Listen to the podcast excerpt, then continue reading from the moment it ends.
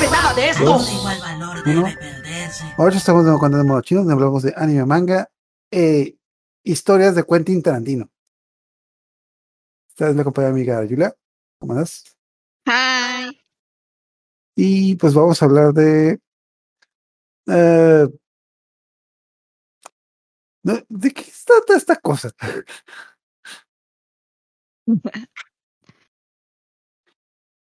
La serie, eh, bueno, bacano, que la Ajá. serie de la que vamos a hablar nos cuenta tres eventos principales, pero es como si los hubiera diseccionado, partido en cachitos y aparte de que los eh, revuelve unos con otros, pone el principio en el final, el final en el principio y llega un momento en el que no sabes qué estás viendo, pero ya cuando ves el final dices, ok, ok, ok, ya todo cae en su lugar, todo vuelve a, a tener como que sentido.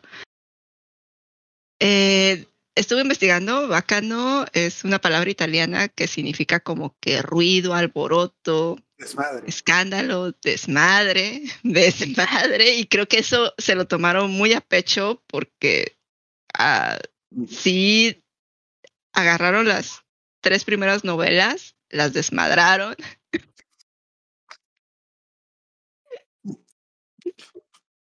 Y, y al principio, cre- creo que hasta el tercer capítulo como que te engancha y ya estás tan inmerso en la historia que, que tienes que ver más, más, más, más, más, más, más. Pero sí, sí, sí tarda un poquito en, en arrancar porque el primer capítulo se siente como que es, es inútil, o sea, no te dice nada, no te cuenta nada, te cuenta un poquito de quiénes son los personajes, pero realmente no hay una historia, un hilo. Y ya como que en el segundo capítulo ya empiezan como que a adentrarse un poquito más a la historia y pues empezaríamos por, por esa parte que viene siendo el, la primera historia que nos habla de el ascenso de un chico a la mafia en su familia, los Martillo, Martini, Martillo.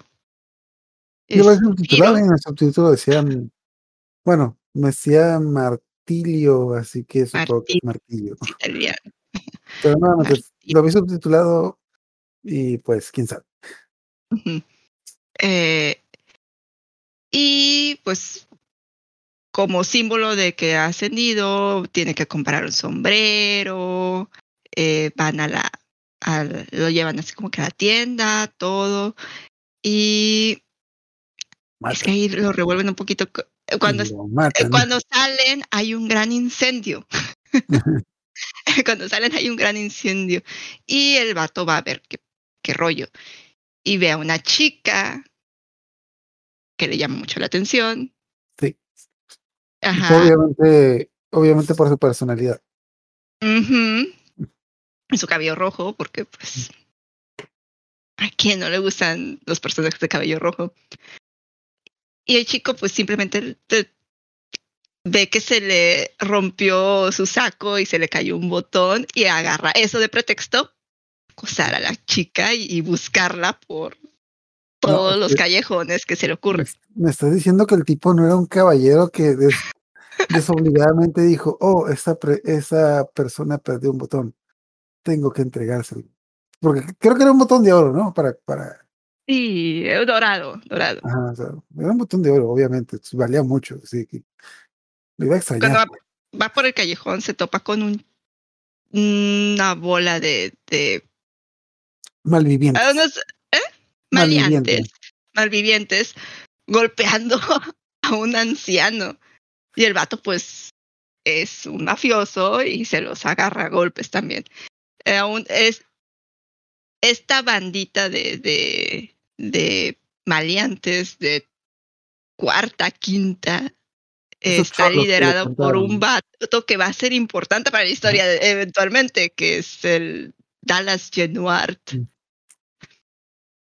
Y te cuentan que el vato este es hijo, era hijo de una familia muy adinerada, eh, perdió, creo que a los papás los mataron. Dallas.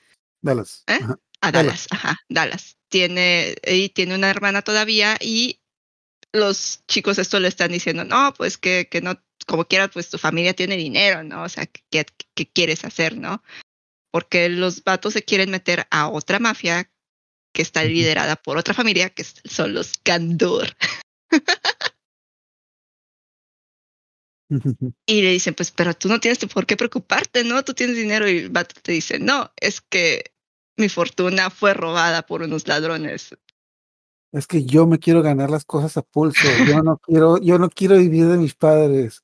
Yo quiero ser independiente. No, es que unos tipos me robaron toda mi casa.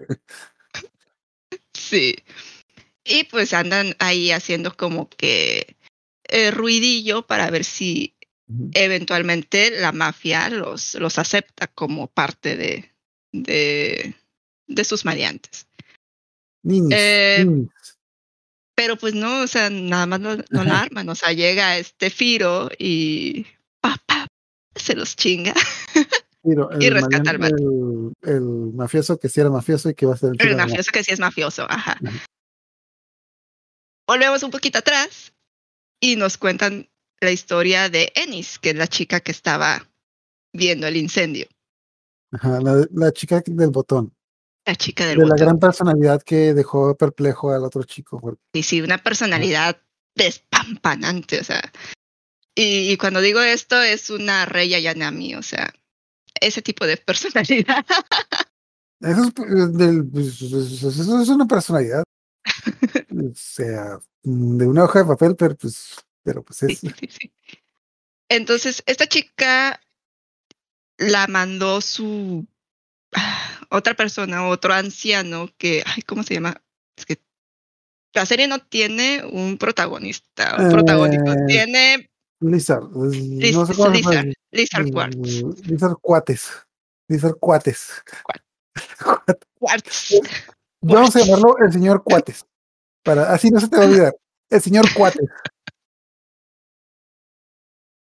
este hombre, creo que sí, sin, sin más te dicen que es un inmortal. Es el, el papá de Edward Ajá. Y tiene una sociedad secreta a la que le ha concedido. Él, él tiene una fórmula para la inmortalidad, pero está incompleta. Puede hacer que la gente no muera, pero como quiere envejece. Entonces, eventualmente van a morir de, de, ancianos, aunque no pueden morir si los si les disparan, ni por enfermedad, ni por otra cosa, simplemente van a morir porque su cuerpo ya no va a dar para más. eh, y está tratando de, de por alquimia, eh, crear una fórmula de la inmortalidad completa. Y se supone que hay un laboratorio donde sí la, donde al parecer ya la consiguieron. Y van a Ennis al laboratorio que está en llamas. Ennis va y busca a, al, al anciano que estaba ahí en el laboratorio, que logra, logró salvar dos botellas y las trae en una caja. Y bueno, es importante que sepamos que toda la serie está ubicada más o menos, está, está ubicada más o menos en 1930, que es la época de la prohibición de alcohol Oh, en Estados Unidos. Hasta En Nueva York. no me había, no me había caído en la cabeza eso. Y, En Nueva York. Entonces, eh, esas dos botellas de alcohol que parecen de vino, pues sí son como que importantes o, la gente puede decir, ah, trae alcohol, o sea, por eso después la caja anda pasando de mano en mano.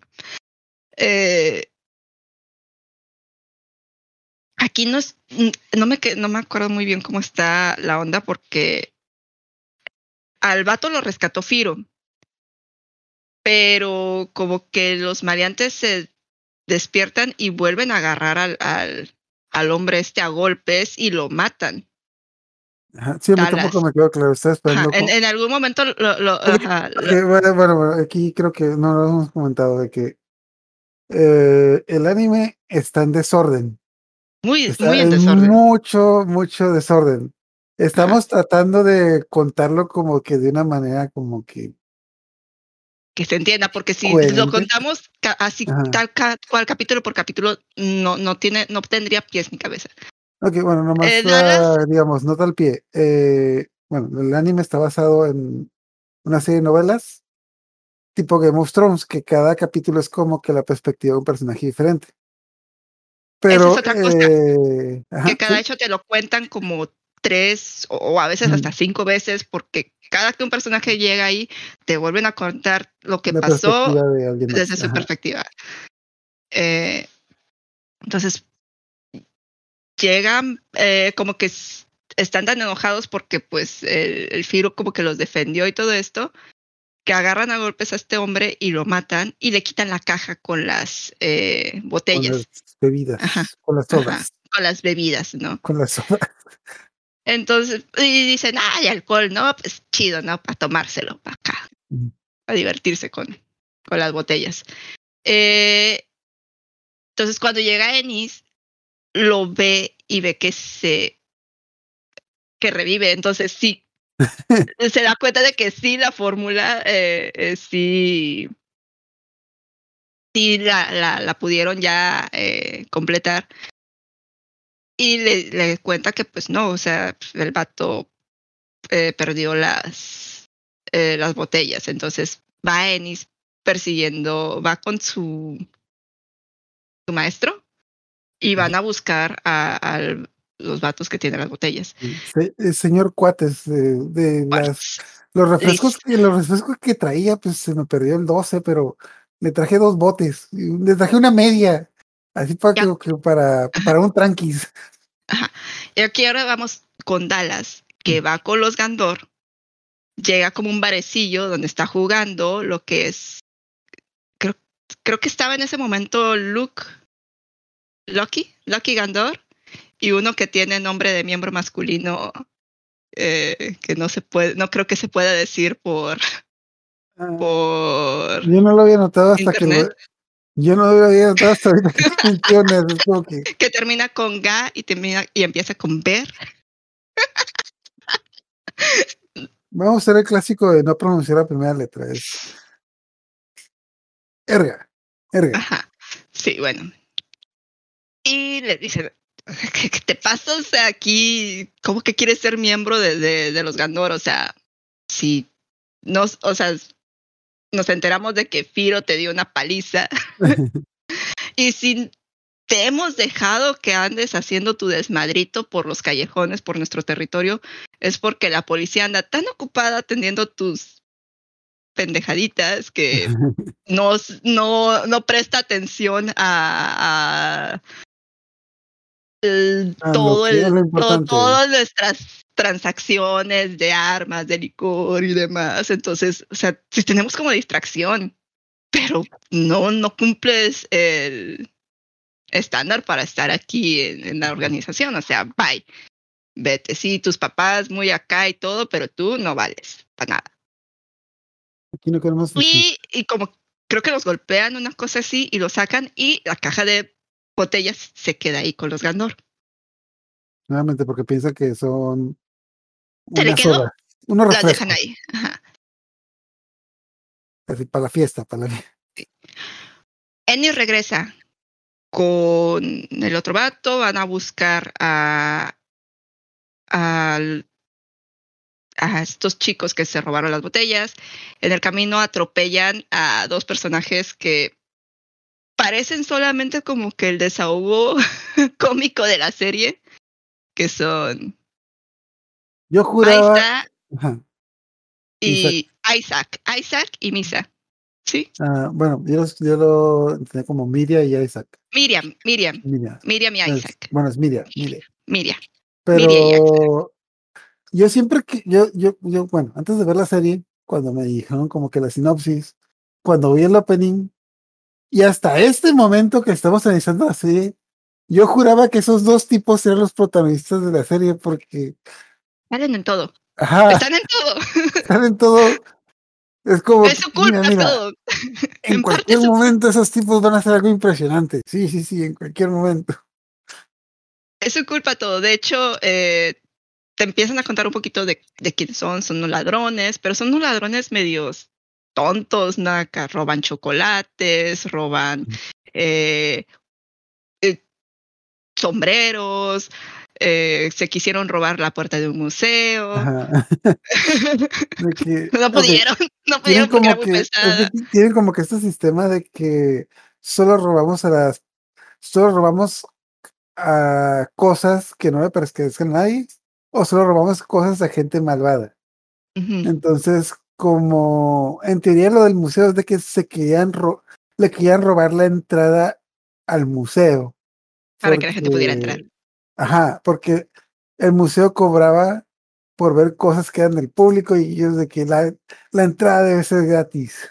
Sí, ellos son como una especie de justicia, eh, como unos Robin Hood, o al menos así se sienten ellos. Ajá. Eh, y su último robo, que eh, no, es, no queda muy claro al principio, no sabes exactamente qué, porque los andas viendo por ahí, ¿no? Se meten a la tienda de sombreros donde, eh, donde compró sus sombreros este Firo y, y andan ahí haciendo el tonto.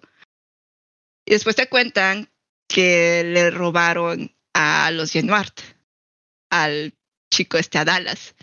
Se metieron a su casa, ah, vieron a la a la hermana menor de Dallas llorando porque su hermano eh, como que anda descarrilado y que está rodeada de gente que no sabe si son sus amigos, que el dinero como que sí los tiene viviendo bien, pero no realmente no les da esa confianza de quién sí está con Y ellos dicen, no, sí, el dinero es tu problema, nos lo vamos a llevar todo. Está esta niña ah, con un billete de mil dólares llorando. ¿Por qué me persigue la desgracia? y los desvalijan. Entonces, así es como Talación North se quedó en la ruina gracias a este par de ladrones que nadie atrapa a pesar de que son súper vistosos, siempre andan vestidos de forma más o menos ahí los atropellan y como que iban despacio, realmente no les hacen mucho daño y siguen su camino, ¿no? De ahí ellos se pasan, quieren robarle a la mafia si no estoy mal. Sí, se fueron como que bien altos. Ajá. Y Ennis encuentra a Dallas. ¿Cómo se.? Eh, eh, déjame ver si, si, si cuadro un poquito. Porque se los encuentran, los llevan a, a donde está lo de los inmortales. Y Ah, los atropella también a, a, ellos, algo así, ¿no? Como que sí, pero Ah, no, ya, ya, ya, me acordé. ya me acordé. Andaban, andaban, andaban este Maisa, de Miriam y Isaac haciendo el tonto y los eh, Dallas los ve y, y los empieza, empieza a golpear a, Isaac. Entonces Ennis ve eso y como también es súper acá, se los madrea y sabe que ellos fueron los que le robaron porque creo que se chupó al... ah, bueno, esa es otra cosa. Los inmortales pueden comerse entre sí. Uh, ¿Vamos a contar lo del tren de una vez o...? No, no, no, lo del tren, lo del tren lo contamos a, terminando esto. Pero podemos contar lo del, lo del barco. Ok, aquí flashback. Ok, es que me acuerdo yo de que en el anime, nuevamente como que está todo esto en desorden, una cosa para acá, una cosa para allá. Por ejemplo, o sea, ahorita tú estás contando, digamos, lo que es como que el primer capítulo, pero el anime está contando el primero, el segundo y el tercero al mismo tiempo, y pues estás muy perdido. Pero a mitad de la serie, de hecho, justo a mitad de la serie, creo que en el capítulo 7, 7 de 13, te tiran todo este capítulo completo de hace 100 años con la explicación. Y vamos con este capítulo. De que, ok, vamos a pasar la historia ahí. Ok, hace 100 años, ¿qué pasó? Estaban un montón de alquimistas en un barco eh, y uno había conocido a un inmortal y estaban haciendo una especie de ritual para invocar un demonio y pedirle la, eh, pedirle la inmortalidad. El demonio aparece y le da les da el elixir de la inmortalidad y les da la fórmula a uno y les dice que mm, no van a morir ni de, o sea, no van a envejecer, no van a, a morir por, por heridas. Son inmortales. Ajá, pero tienen ciertas cláusulas. Entre ellos nunca van a poderse ocultar quiénes son realmente. O sea, si estás frente a un inmortal, siempre le vas a decir tu nombre real. Ah. Esa es una. Y dos, si en algún momento la inmortalidad les parece como que lo sobrepasa, la única forma de que pueden destruirse es que se coman unos a otros. Eh, solo un inmortal se puede comer a otro inmortal. Ajá. como- entonces, ¿Viste, ¿Viste Highlander? algo así. Tienen que poner su mano sobre la cabeza del otro inmortal y desear comérselo. Ajá. Y cuando lo hacen, absorben recuerdos, absorben memorias, conocimientos que haya tenido la otra persona. Eh, Spoiler, de En- que, ok, la única manera en la que pueden morir es absorber a otras personas. Es la única manera en que pueden morir. Y aparte, cuando absorben a una persona, van a absorber todo su conocimiento. Y el único secreto que les falta obtener lo tiene este tipo. Bye. de cuenta, Maisa, que es Ajá. el que invocó a- al demonio, es también como que el líder de los martillos. El, como que el fundador. To- Todavía no sabemos eso. Esto es, no, no es- no está exactamente muy, muy, Ajá. pero pues él, él es el que, o sea, bueno, no, no es como que el líder, pero está muy inmerso en la, en la, en la, en la mafia de, de ellos, o sea, en su, entonces, eh, Bueno, la cosa, Él se inmo- la cosa supone es que- que hay un es montón el- de inmortales que quieren saber la fórmula de cómo ser inmortales porque no, no hay tantos, o sea, solamente, eh, bueno, la cosa es que, que, que el, el vato este tenía el secreto, se lo da a su hermano, o sea, comparte la mitad de su conocimiento con su hermano, que también había sido, como que se lo pasa, algo así, como que Ajá. se queda él con la mitad y la otra mitad se la da a su hermano. Entonces el Siliars el señor que Cuates. come al hermano de, de Maisa y porque primero trata de negociar, ¿no? Que les dé el secreto a todos. Y unos dicen que sí, otros dicen que no, unos dicen, mira, vamos a dejarlo así, vamos a pensarlo unos 100, 200 años y después lo volvemos a hablar, al fin que, ¿cuál es el pex? O sea, no nos vamos a morir, hay que dejar, ve- vamos a, a sopesar bien esto y ver qué, qué, qué realmente conlleva la inmortalidad y después yo doy mi opinión, porque estaban así como que conciliando, ¿sí o voy, no? voy a aclarar la situación. El, de, hecho, punto de aparte, creo que esta cosa lo llama, no, no recuerdo, bueno, en el, en traje, títulos, se le llaman demonio, pero era como que un espíritu, no sé, total. Eh, Digamos eh, eh, es que no vi, si no viste los sobas, Ajá. porque pasa algo, pasa algo. Pero bueno, digamos que Los es un demonio. La cosa es de que este tipo llegó con un montón de gente y tiró una pistola en medio de que, ah, ya me voy. ¡Mátense! Tiró una pistola en medio de que, oh, sí, ah, ¿quieren saber la fórmula secreta? Ah, pues Nada más el él último, la va a el saber. último, eh, la tiene ese tipo. Oh, me tengo que ir, toma una pistola, bye. Sí, sí, sí. Sí, les dio así como que un arma y, y un objeto de deseo. Y pues sí, empiezan a, a discutir y todo. Es- Este Silar se come al hermano de Maisa, que era como que el líder. Ay, eso estoy- eso sí, estoy bien triste. Maisa, sí se llama Maisa, ¿no? Mm, sí, Avaro. pero, ajá, pues sí Maisa. me- no, iba a decir que esto sí, soy bien triste. Pero es que antes de que pase eso, es como que te introducen como que el hermano Sí, está sí, tenía una historia de amor, obviamente, para hacerlo más dramático. y yo y mi novia nos vamos a escapar, nos vamos, a- nos vamos a ir a Chalala, Chicago, chalala. ya tenemos armadas las maletas, vamos a acabar de atardecer mañana, sí, mañana. Sí. Y pues, y al cabo que somos inmortales, vamos a vivir toda nuestra inmortalidad juntos. No le falta decir de que mañana me voy a retirar. Eso pasa en, en, en, Sí, ya, en- en en el el tren, capítulo del tren. Bueno, eh, lo pelean contra él, lo tiran del barco. Bueno, hay un chico que, que trata de como convencerlo, de apelar a su, a que todavía tenga algo de corazón. Y en su intento creo que se cae por la borda. Y bueno, acá se hace la pelea con el vato y lo tiran también por la borda. Al otro chico lo logran sacar, pero tiene una conversación con el demonio y le pide un y le concede un deseo. Y eso no se resuelve hasta los ovas. Así que lo vamos a dejar ahí porque el deseo. Eh... Ni, me acordaba, ni me acordaba de eso. De caso. Bueno, entonces ya sabemos. Este eh, ha estado buscando. Eh... Es como que ya, ya interludio, 200 años después, ya volvemos a la historia. Él intentó hacer una fórmula con lo, la información que tenía, pero quedó a medias. Por eso sí puede eh, hacer como que inmortales, pero no perfecto. O sea, como quiera los estragos del tiempo, sí los, sí los consumen.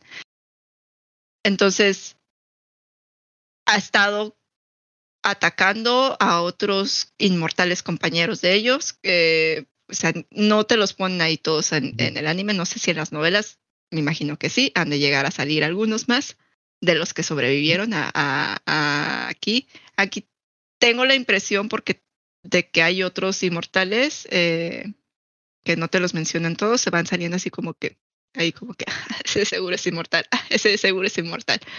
Eh, pero bueno,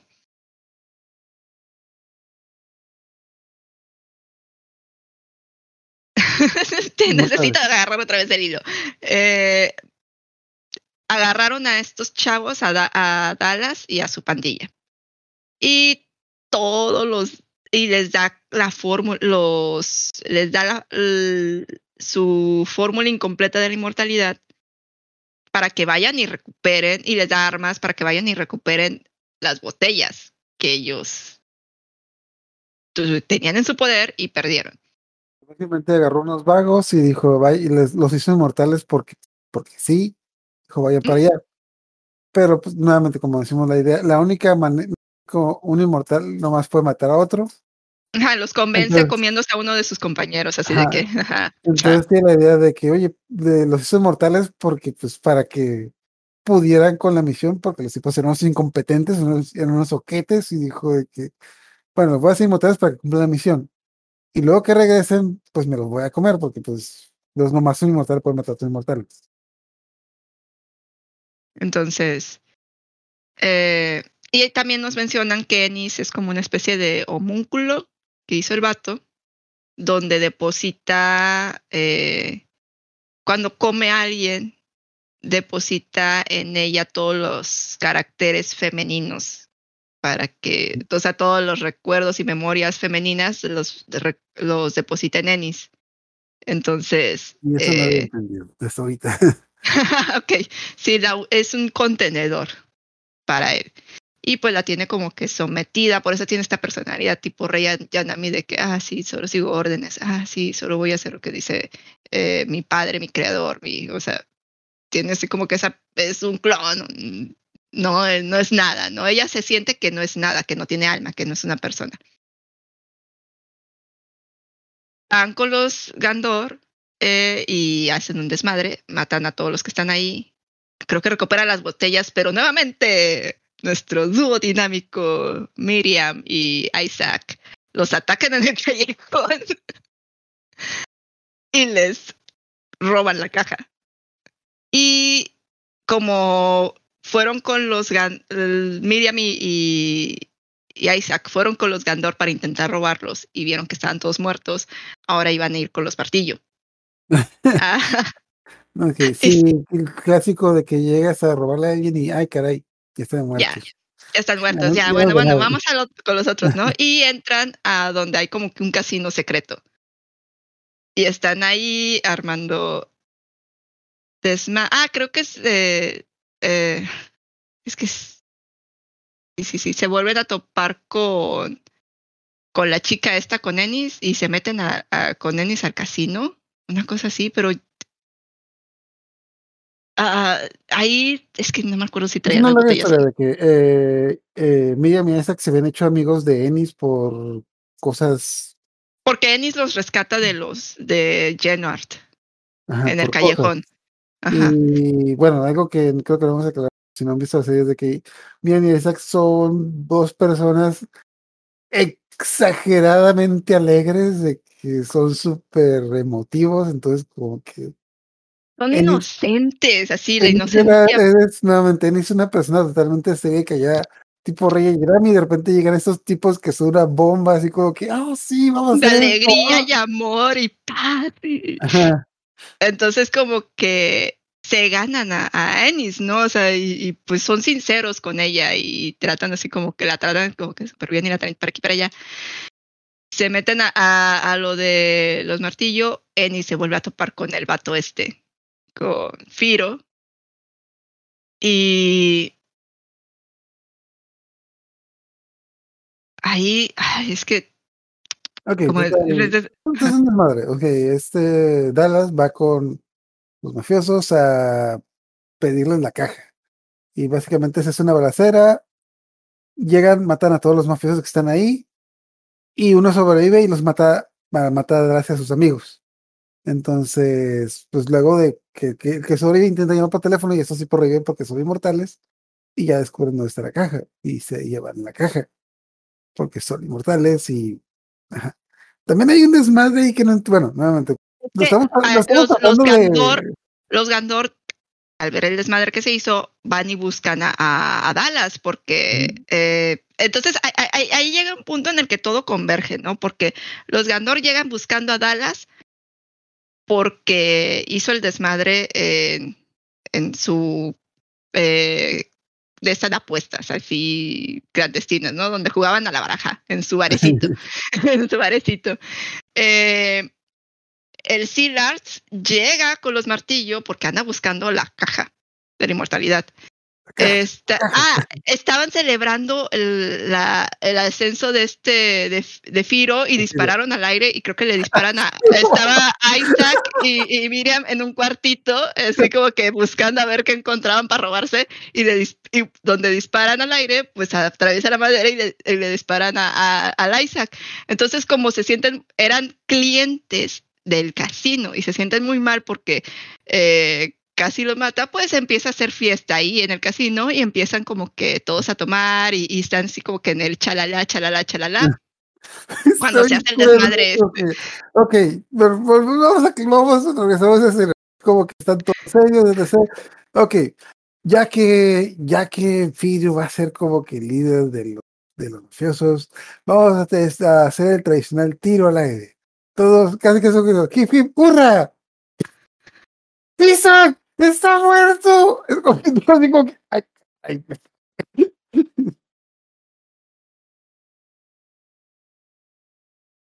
Llega el, el eh, se encuentra a, a Maisa, empieza también una pelea con, como que entre ellos. El Sealars mata a todos los compañeros de, del Maisa eh, porque y lo deja como que solo para atacar.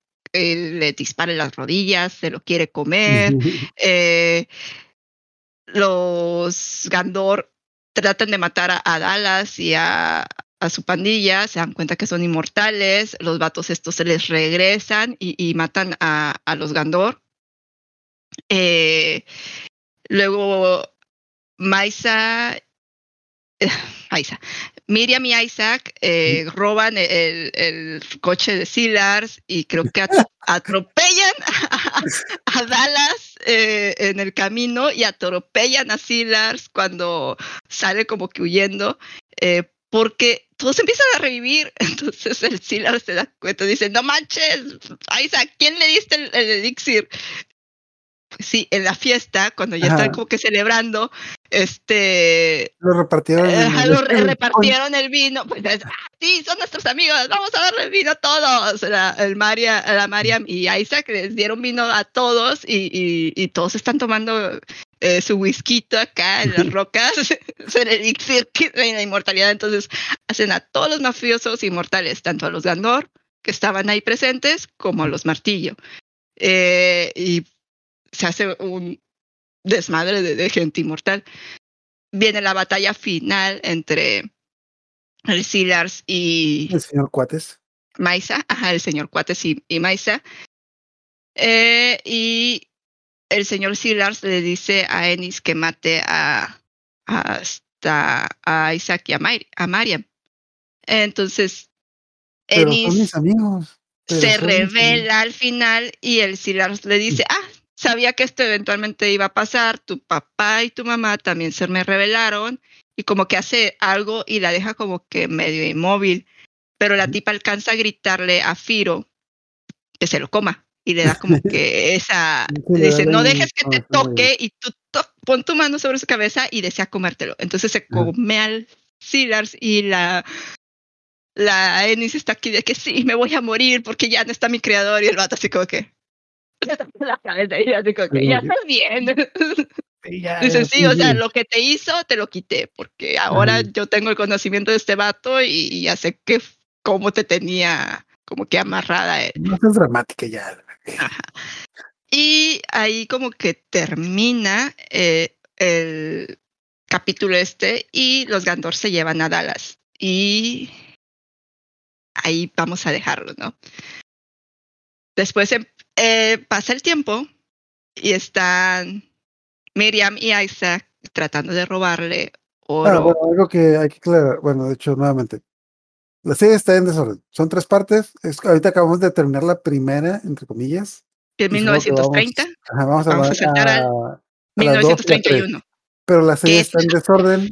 Y aquí nos, aquí ya dimos como que algo muy importante. Uh, Miriam y Isaac son inmortales. Ya son inmortales. Eh, cuando estás viendo la serie no lo sabes. Ajá, que punto aparte, desde que empecé a ver la serie, yo supuse que ya eran inmortales porque, ah, pues desde lo hicieron inmortales y por eso se les botó la canica. No, los tipos ya se les había botado la canica desde antes. A ver, aquí, bueno, están estos dos chicos acá y reciben una están tratando de robarle eh, oro a la tierra. Están haciendo una están de mineros. porque este Isaac tuvo como que una visión, algo así. El caso es que convenció a Miriam y ya llevan como tres meses duro y darle a, la minería y el Isaac tratando de convencer a, Miriam de que le van a robar, que va a ser su mayor golpe y nada más no. nada más no encuentran nada y les escribe una carta de Si esto fuera como que un videojuego de pelea, esta es la escena en la que le llega la invitación a todos los peleadores de que, oh, mira, vamos a ver a Ennis y nos mandó un boleto para el tren. Es que yo creo que, que parte de que lo revolvieran es que realmente lo más chido es el tren, es la parte del tren, es, es, es, la historia más what the fuck, o sea, si, si esto estuvo cabrón porque estaban los martillos, los Gandor y, y sí, el señor Silas ahí haciendo su despacho. Lo que pasa en el tren no tiene tampoco pies ni cabezas. O sea,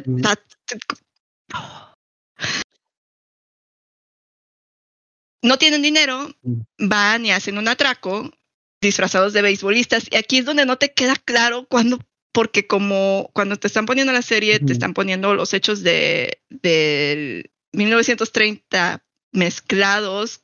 Entonces a veces, o sea, esto no, no, no sabes si todo el tiempo estás pensando que ese atraco lo hicieron antes, pero en realidad lo, hicieron después.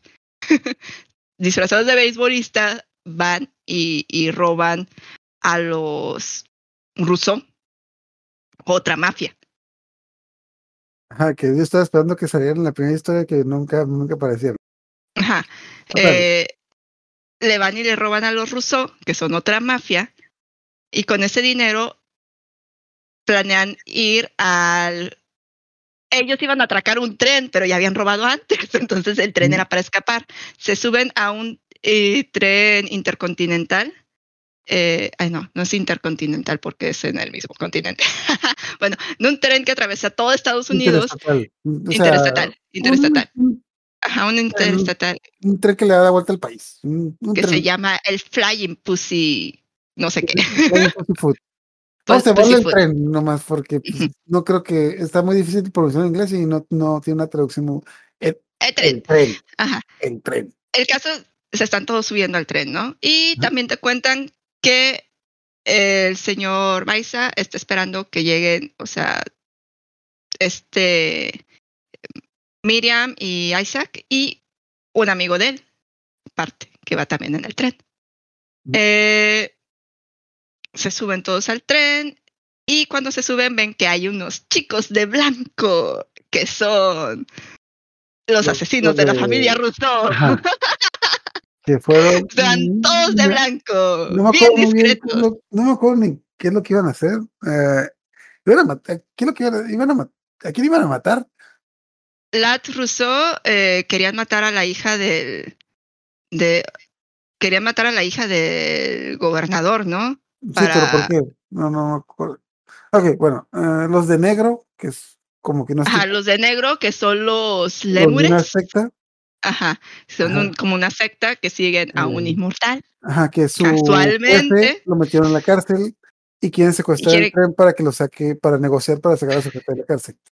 Ajá. Pues, vamos a decirlo los de negro y los de blanco. Los de blanco se metieron al tren, no recuerdo muy bien por qué, pero querían matar a un chingo de gente porque Quieren hacer un escándalo.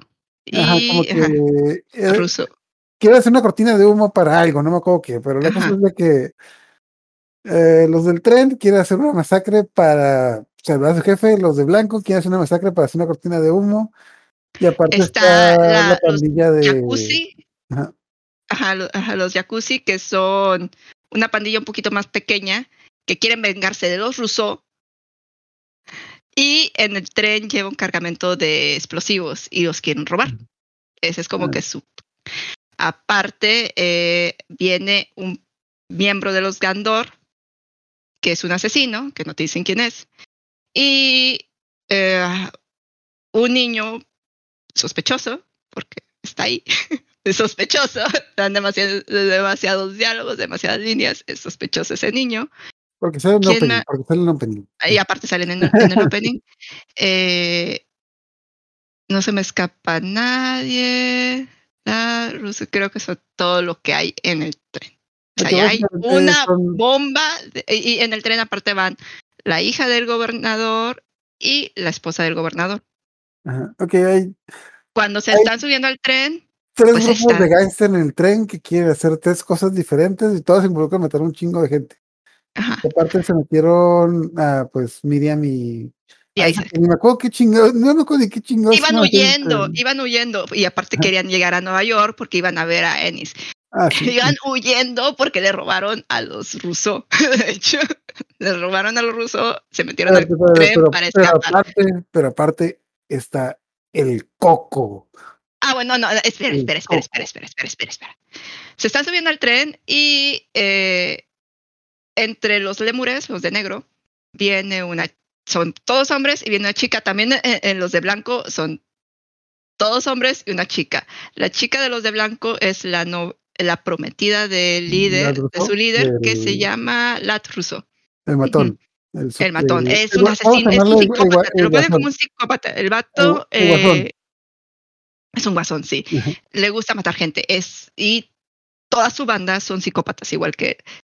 Matan gente por matar, por diversión, porque les parece divertido. Y el vato, su mayor, así como que eh, éxtasis es matar gente que se cree intocable, que se cree que jamás eh, lo van a matar. Entonces busca gente fuerte, busca gente, eh, eso como que lo motiva a matar, Matar fifis, matar fifis. matar fifis, ajá. Y la otra chica es como que la hija del vato que está en la cárcel. Y no habla.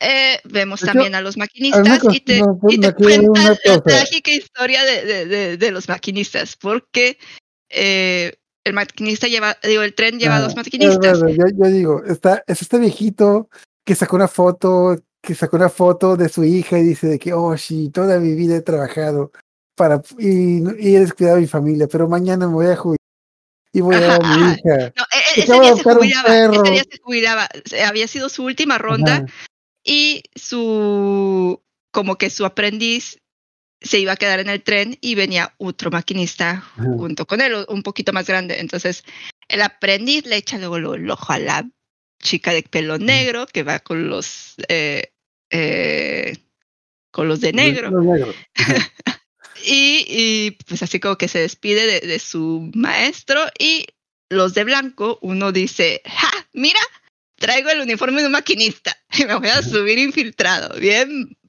Nice. Ajá. Y ya vemos al, al, al viejito muerto por ahí, tirado en un Ajá. rincón. Porque Ese Se era al- último día de trabajo. Y mañana iba a, y mañana iba a adoptar un huérfano. Ajá, sí, una cosa así. Se suben todos al tren. Eh, están el Ma, eh, Maisa y. Maisa. Miriam y Isaac muy emocionados porque va a haber una orquesta, los de negro, y vienen, y va a haber una boda, los de blanco. Ah, y mira, ah, algo que creo que no decimos de que los de los de negro fingían en una orquesta. Porque tienen un, chingo de estuches de, un- de instrumentos que están llenos de armas. Y los de blanco, pues estaban fingiendo que era una boda porque pues tenían un chingo de, de regalos que estaban llenos de armas. Están en primera clase, están, eh, y te presentan un poquito a los jacuzzi. Eh, bueno, es que no sé si se llaman jacuzzi. El, el Es jacuzzi es el, nice. el- el líder, ajá. Que es un Que- chico que tiene la cara a la. eh, Tienen un tatuaje ¿Cómo en la cara. sí, tiene un tatuaje en la cara que le abarca toda la cara. Y La novia viene que- con. Tiene una novia que le falta un ojo y está toda quemada de la cara, Ajá. de la cara y el cuerpo. que spoiler, Eh, spoiler, la razón por la que Jacuzzi tiene tatuajes en la cara es para que su novia no se sienta mal porque está desfigurada, para que los dos sean iguales. ajá. El muchacho es todo un Romeo. Me, me- me- sí, sí, sí, sí, no, no, no, no, no. Es- es- es- ajá. Y pero tú lo ves y no parece el líder de la pandilla, porque el vato es como que cobarde y se la pasa llorando y temeroso. Ajá. Es el niño llorón que no se quiere subir al robot. Algo así. Sí y no. sí y no. Después vemos que, que no están así. Luego se sube al robot. Están todos en el. Bueno, no todos. Está Mm. este chico. Eh, Jacuzzi Splot. Eh, su novia. eh, y ven a, a Miriam y a Isaac y le dice la novia así como que, eh, mira, haz amigos, ¿no? Ve y háblale a esos dos, se ven súper extrovertidos, seguro que te, te haces amigo de ellos. Y está el niño jugando con la niña, que los únicos 20 únicos niños, ¿no? El niño y la niña, la hija del gobernador y el niñito este extraño que sale en el, en el opening, andan jugando ahí, corre y corre por el tren.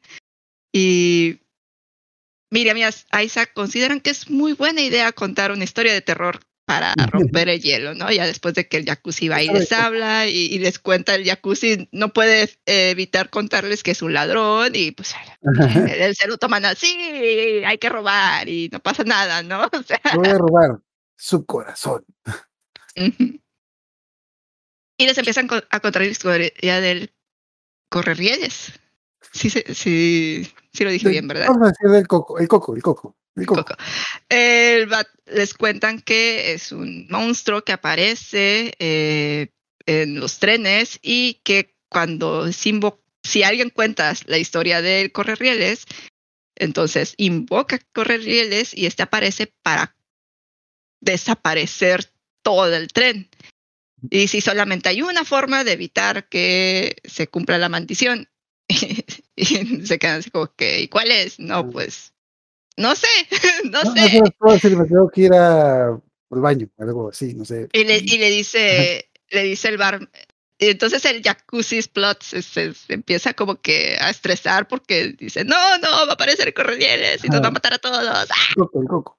Ajá. Y le dice el barman del, porque están en, en el vagón de, de primera clase aquí, que parece como barecito, les dice así como que, ah, no, sí, yo escuché al maquinista joven contar la misma historia y te ponen al maquinista joven contándole la misma historia al otro maquinista con el que está eh, con el que lleva el tren a su nuevo compañero.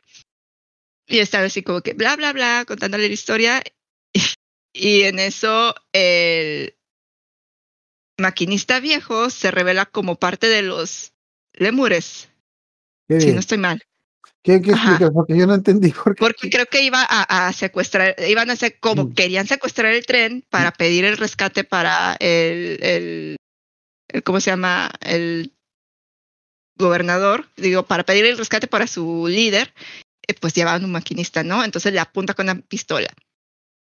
Cuando llega Jacuzzi a pedirle la el final de la historia al maquinista joven, encuentra dos cadáveres. What the fuck? El correrrieles apareció. el coco, el coco fue. El coco apareció. Entonces, como que se regresa y le cuenta a, a, a sus eh, compañeros, a la pandilla, a la pandilla. Ajá. a la pandilla, así a su pandilla, y donde van así como que medio investigar, una chica, la chica le dice a otro miembro de la pandilla así como que, tú estás, tú estás a cargo. Y el vato así como que, ok, para esto son cuatro en la pandilla. Bueno, los del, los del bar también eran parte de ellos, si no estoy mal. Pero es el jacuzzi, la chica, uno que es súper grande, que, que no cabe por los pasillos del, del, del tren, y este otro, El cuñado, el güero de ojos cerrados, el cuñado. El cuñado, ajá. Eh, Es el- la chica le dice, le dice así como que, espérame aquí, vamos a investigar, tú te quedas a cargo.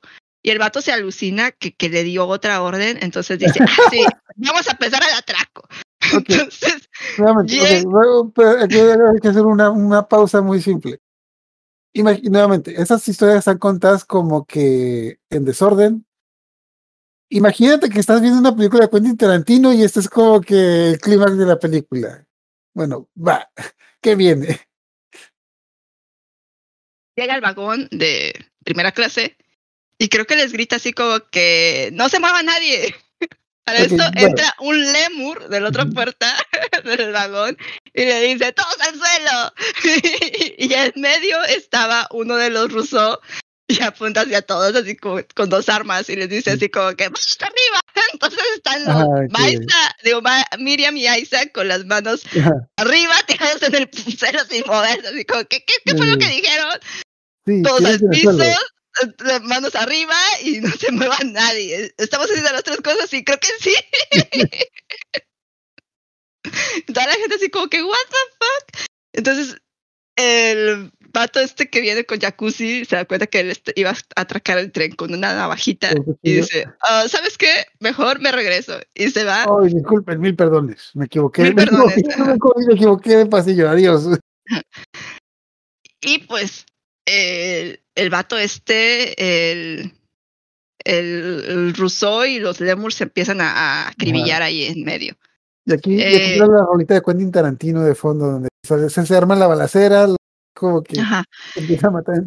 Nadie va a saltar este tren más que yo. No, nadie va a saltar más este tren más. El niño agarra a la chiquilla y se la, y la saca del, del vagón de primera la- clase la y la esconde, eh, La, hija del senador, ajá, y la esconde en un en una puerta de esas como que escondidas para la limpieza. Te dice, quédate Ajá. aquí, no te muevas y no te va a pasar nada. Entonces el vato, se, el niño se regresa. Y el niño se va con los de blanco por cosas. Ah, creo que no hemos contado. Mientras todo esto pasa, el coco se está comiendo a la gente. Porque, eh, eh, pero ahí, ahí todavía como que no, no, no, no cuadra todo, porque este, eh, el Lad, Lad, el psicópata. Va a, ah, no, el guasón. eh, ajá, llega aquí y ve que no llega al vagón, al, al del centro, ajá, donde está el desmadre, ve que los lémures mataron a su compañero, lo acribillaron y el vato así como que, ¿qué pedo? O sea, porque se están interponiendo en mis planes y les, los desarma y también es es súper chingón acá porque te ponen también que es un muy buen asesino, es lo único que sabe hacer es matar gente. De hecho, su prometida es su prometida porque la tipa eh, como que quería suicidarse, una cosa así, y el vato le dice que, que él la va a matar. Entonces es como que tiene esa promesa de que solamente él la va a matar. y ella se va a dejar matar por él. Por eso es su prometida. Llega con el... Llega, ve que acribillaron a, a su compañero, se le va la hostia, los desarma y creo que mata a uno con, con las mismas pistolas que traían y al otro lo mata a golpes. Mata eh. Ajá. Y se van empieza como que a, a reestructurar el plan, ¿no? A ver qué, qué pex está pasando, ¿no? Y en el camino creo que uno de los de ellos se encuentra a la chiquita. ya tenían a, la, a los lémures habían agarrado a la esposa del gobernador y uno de los eh, de Rousseau encuentra a la niña en, en el armario, el armario la va, se la va a llevar y la chica está de negro lo mata y como que se lleva la, a la niña con ellos. Mm, ¿Qué andan haciendo, Mike? Yo creo que, aquí era importante lo de Coco. Mientras todo eso pasa, hay un monstruo que se está comiendo como que a la gente. Sí, se, se empieza, eh, empiezan a, a, a desaparecer. Dicen, ajá, unos empiezan a decir como que, güey, es que estábamos en tal vagón y de repente mmm, este pata que venía conmigo no estaba. Y luego los de jacuzzi empiezan a, ver así como que la, una sombra de, de, algo brincando por, por el tren. Eh, entonces se empieza a hacer todo un despapalle ah, lo interesante de... aquí es de que pues está el coco, hay una cosa que está, se, está desapareciendo la gente, y pues, todo, lo, todo el desmadre, toda la balacera no sabes quién es porque pues todo, todo, un chingo de gente que está muriendo, entonces como que ah, ese es el coco. Ah, también se ve que, que cuando empieza el desmadre de la balacera, una chica se sale por una ventana del tren y anda por afuera. Entonces, y esa chica. Entonces dices, ¿quién, qué pex con esa chava también? que se, Ella es la que anda, por, pues, anda por afuera y se ve que, que el, este monstruo, porque nada más se ve los ojos rojos y una silueta llevándose gente. Entonces dices así como que, ¿qué? Pex? O sea, si, si es el correrrieles, entonces empiezan a verlo y dicen, no, o sea, andar correrrieles en el tren, no manches, los está sacando, eh, de los negros y de los blancos casi por igual, sobre todo. Mm. Pero luego tenemos una escena donde esta chica que queremos que es el coco se encuentra con el coco. Y le dice algo. Y le dice algo y la chica se asusta. Se, va corriendo. Eh, bueno, después es como que Spoiler le dice, ¿dónde está tu boleto? y la tipa no había pagado el boleto, así que se Era un polizón, entonces se asusta y se va. Ay, caray, me descubrió. Me dijo, me muestras tu boleto, me muestras tu boleto. Y esto lo sabemos porque la chica era una reportera. Y cuando acaba todo el, el, despapalle, va a este despacho, a esta oficina, que va a ser importante para la tercera historia, a contar lo que pasó en, en el tren o lo que ella alcanzó a ver. Que punto de aparte, eh, esto suena muy ridículo, pero es una gran pista para saber quién es el coco. sí. Eh, después, es que la escena de la cabina la ve primero Jacuzzi. Luego creo que lo ve los lémures y ven que está así todo, y es cuando creo que se encuentran a la niña. Y después el tercero, el, lo ven Miriam y Isaac, creo que alcanzan a ver, o sea, Isaac no deja que Miriam vea la escena, pero como que ahí la alcanzan a ver. Y es cuando Jacuzzi deja de llorar y dice, ah, me tengo que poner serio porque esta, este desmadre ya se puso serio y, y deja de llorar y cambia el carácter del vato, así como que empieza a, a, dar órdenes y se pone serio y, pu, pu, pu, El niño robot se sube al robot y dice, ya, ya. El niño robot se sube al robot, se pone los pantalones y empieza a hacer eh, así como que hay que hacer esto y hay que hacerlo bien, nos pueden chingar, o sea. Y agarra a la eh, novia y le planta un besote de que. Es como que, es como que, este, este tipo que está ahí ahora nos vamos a morir, nos vamos a morir, hija. Venga, dame uno, dame uno grandote. Vámonos. ya está, tipo se queda así como que, oh, por Dios. Sí, el, vato le dice así como que, pero llevan como 10, el, hermano así le dice como que llevan como 10 años de novios. Y, y la, la, tipa así de que no, fue el primer beso. Y, mm. ¿Qué? O sea, no habían tenido ni un morreo, un manoseo por ahí. No. Pero bueno. Eh, cuando los, el ruso llega a, a, la cabina y ve el desmadre que se hizo, Ah, nos damos uno- cuenta de que uno de los, de los que está muerto es su... su compañero. compañero. Entonces volvemos no, a no ver es, no es como que le cayera muy bien, pero está como que, oh, quién lo mató, porque aparte está desmadrado. O sea, cuando Ajá. el correrrieles se lleva a alguien, deja sangre en el techo y, y- y tú te quedas así como que. Y los deja destrozados a los. Al vato le faltaba un brazo, no tenía cara, estaba desmadrado. O sea, por eso cada que te ponen la escena no sabes quién es, porque aparte de que está todo oscuro, no ves nada. Te ponen la escena donde está el, el- otra vez el, Eh, cinco minutos antes. Ajá, el vato este, el del tren. Ay, El,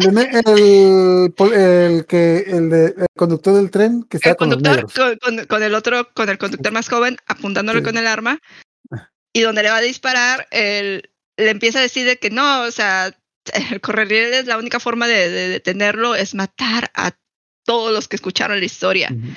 Y, y donde le va a disparar, el, sale el arma volando y te das cuenta que el vato, el joven, el pelirrojo, que es pelirrojo, le quita el arma con la pierna, con, de una patada y con la misma la agarra y le dice, no, pues o sea, la única forma de detener al correrrieles es creer en el, en el pero una vez que ya invocaste el correrrieles y ya está en el tren, ya no lo puedes detener.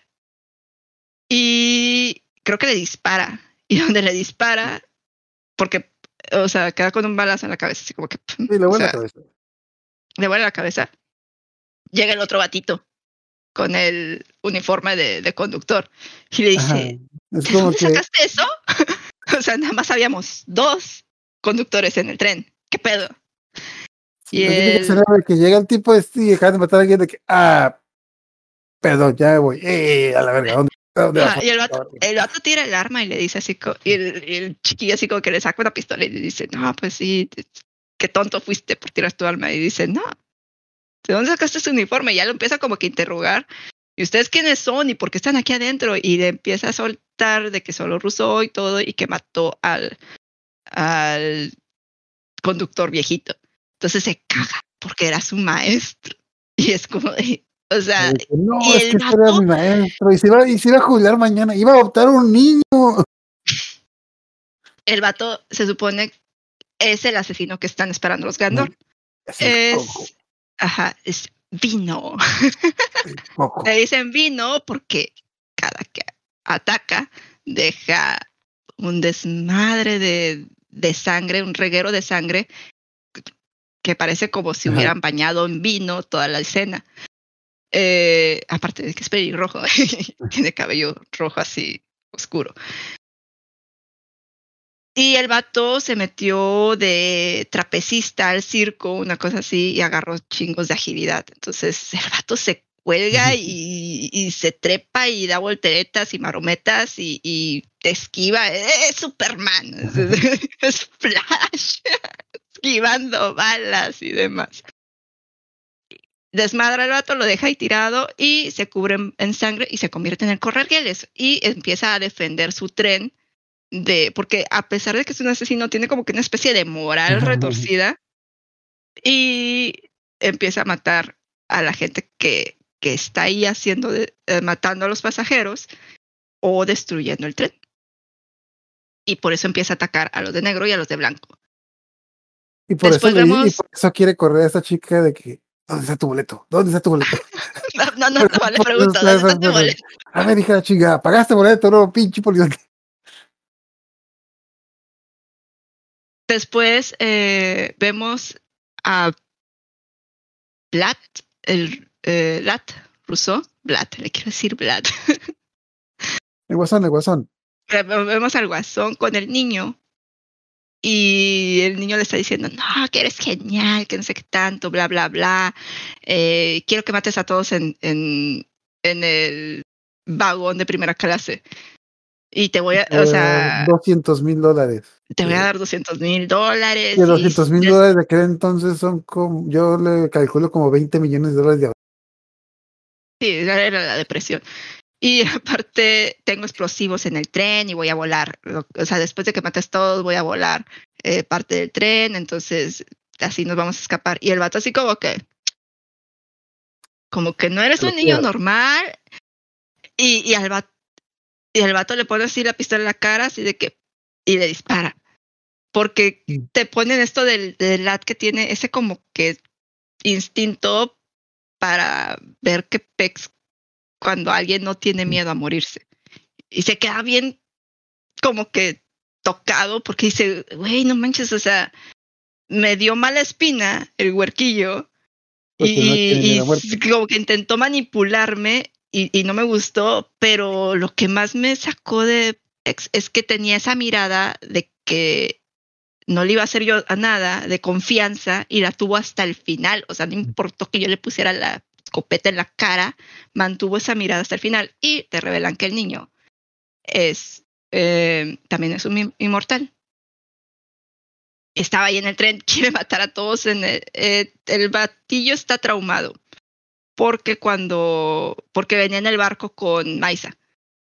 Cuando lo Era uno de los inmortales que veía de, desde la piedra filosofal.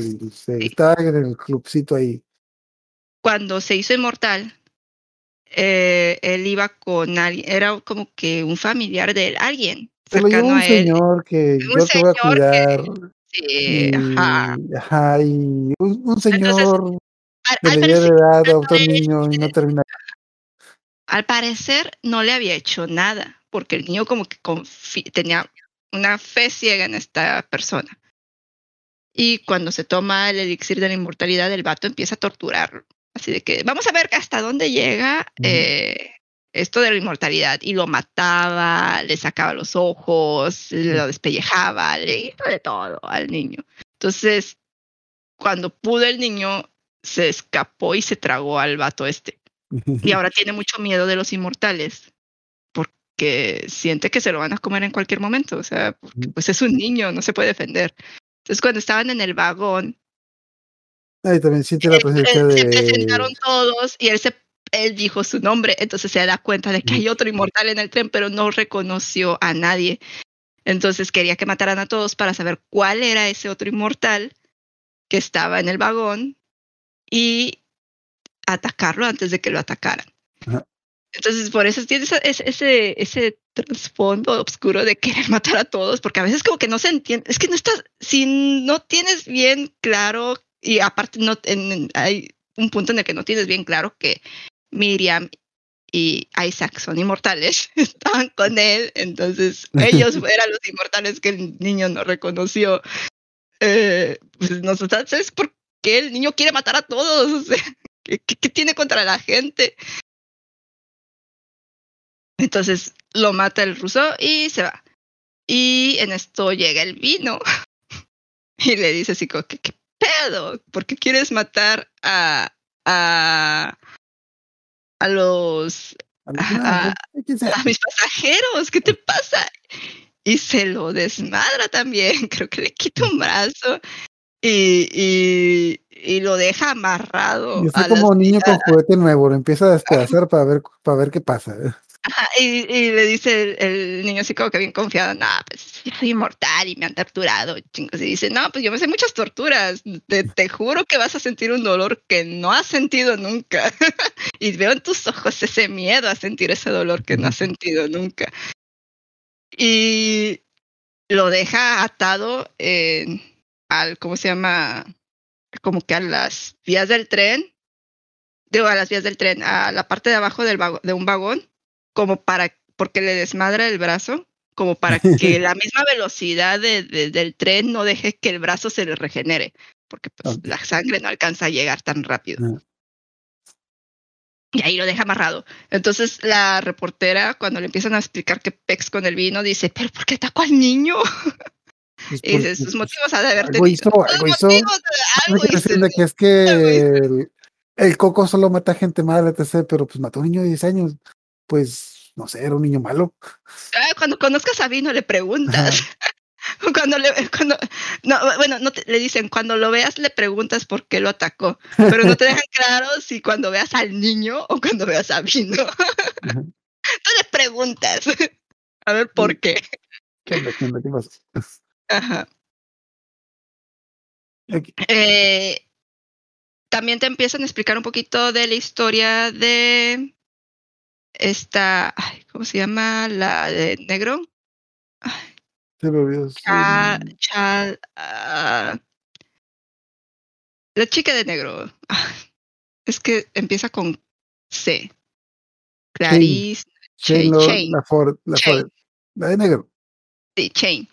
Te empieza a explicar que la hija de este vato que está en la cárcel, que es el, es el inmortal que dijo, si no estoy mal, es el inmortal que le dijo a Maisa que ahí dentro de unos 100 o 200 años, eh, como que iba a tomar su decisión si, si que les revelara la si quería la fórmula o no la quería. Mm. Eh, y este vato, no te explican bien por qué, pero está en la cárcel. Algo Y tiene una secta alrededor de él. La secta quiere sacar al vato de la cárcel, que les dé la fórmula de la inmortalidad y Mm.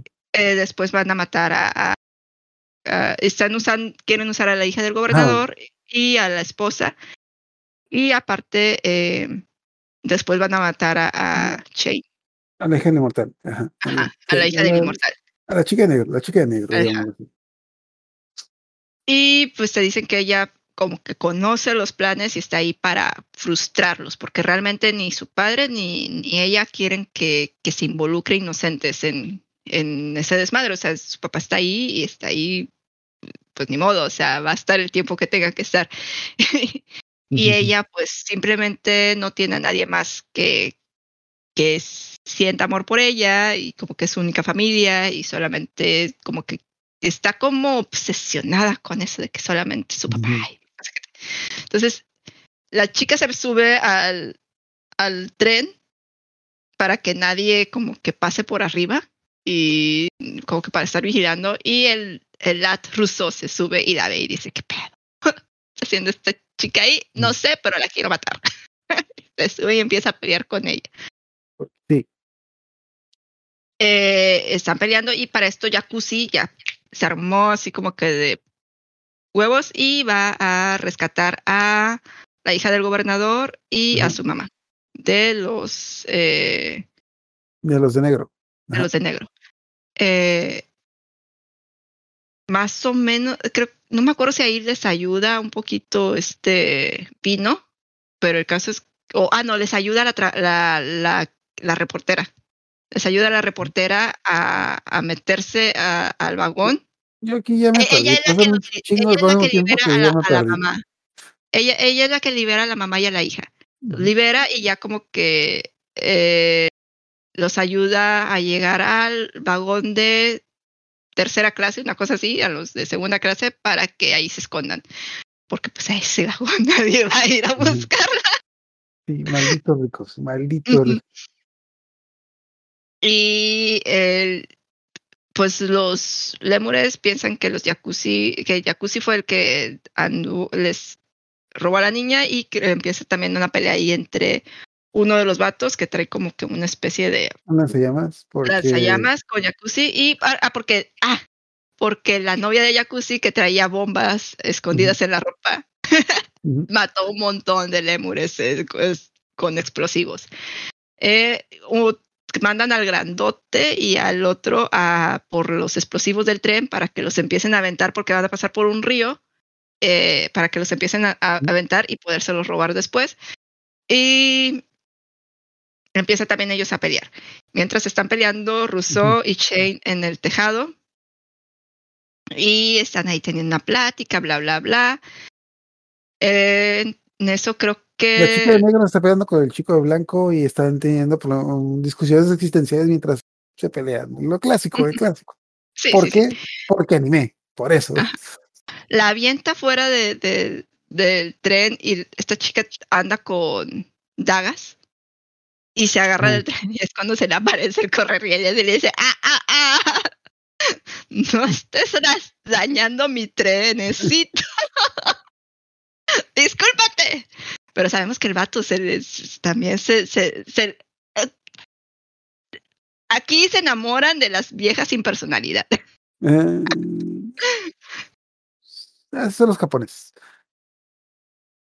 Y como que al principio le dice, no, bueno, los dejo que sigan peleando y luego dice, no, no, no, sí me voy a meter. Y empieza a pelear con el LAT.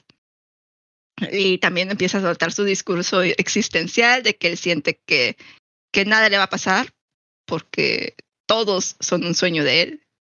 y mientras él esté soñando, eh, dice, nunca me ha pasado nada, nadie me ha tocado. Nadie me ha tocado. No, no tengo pruebas de que esto no sea un sueño mío.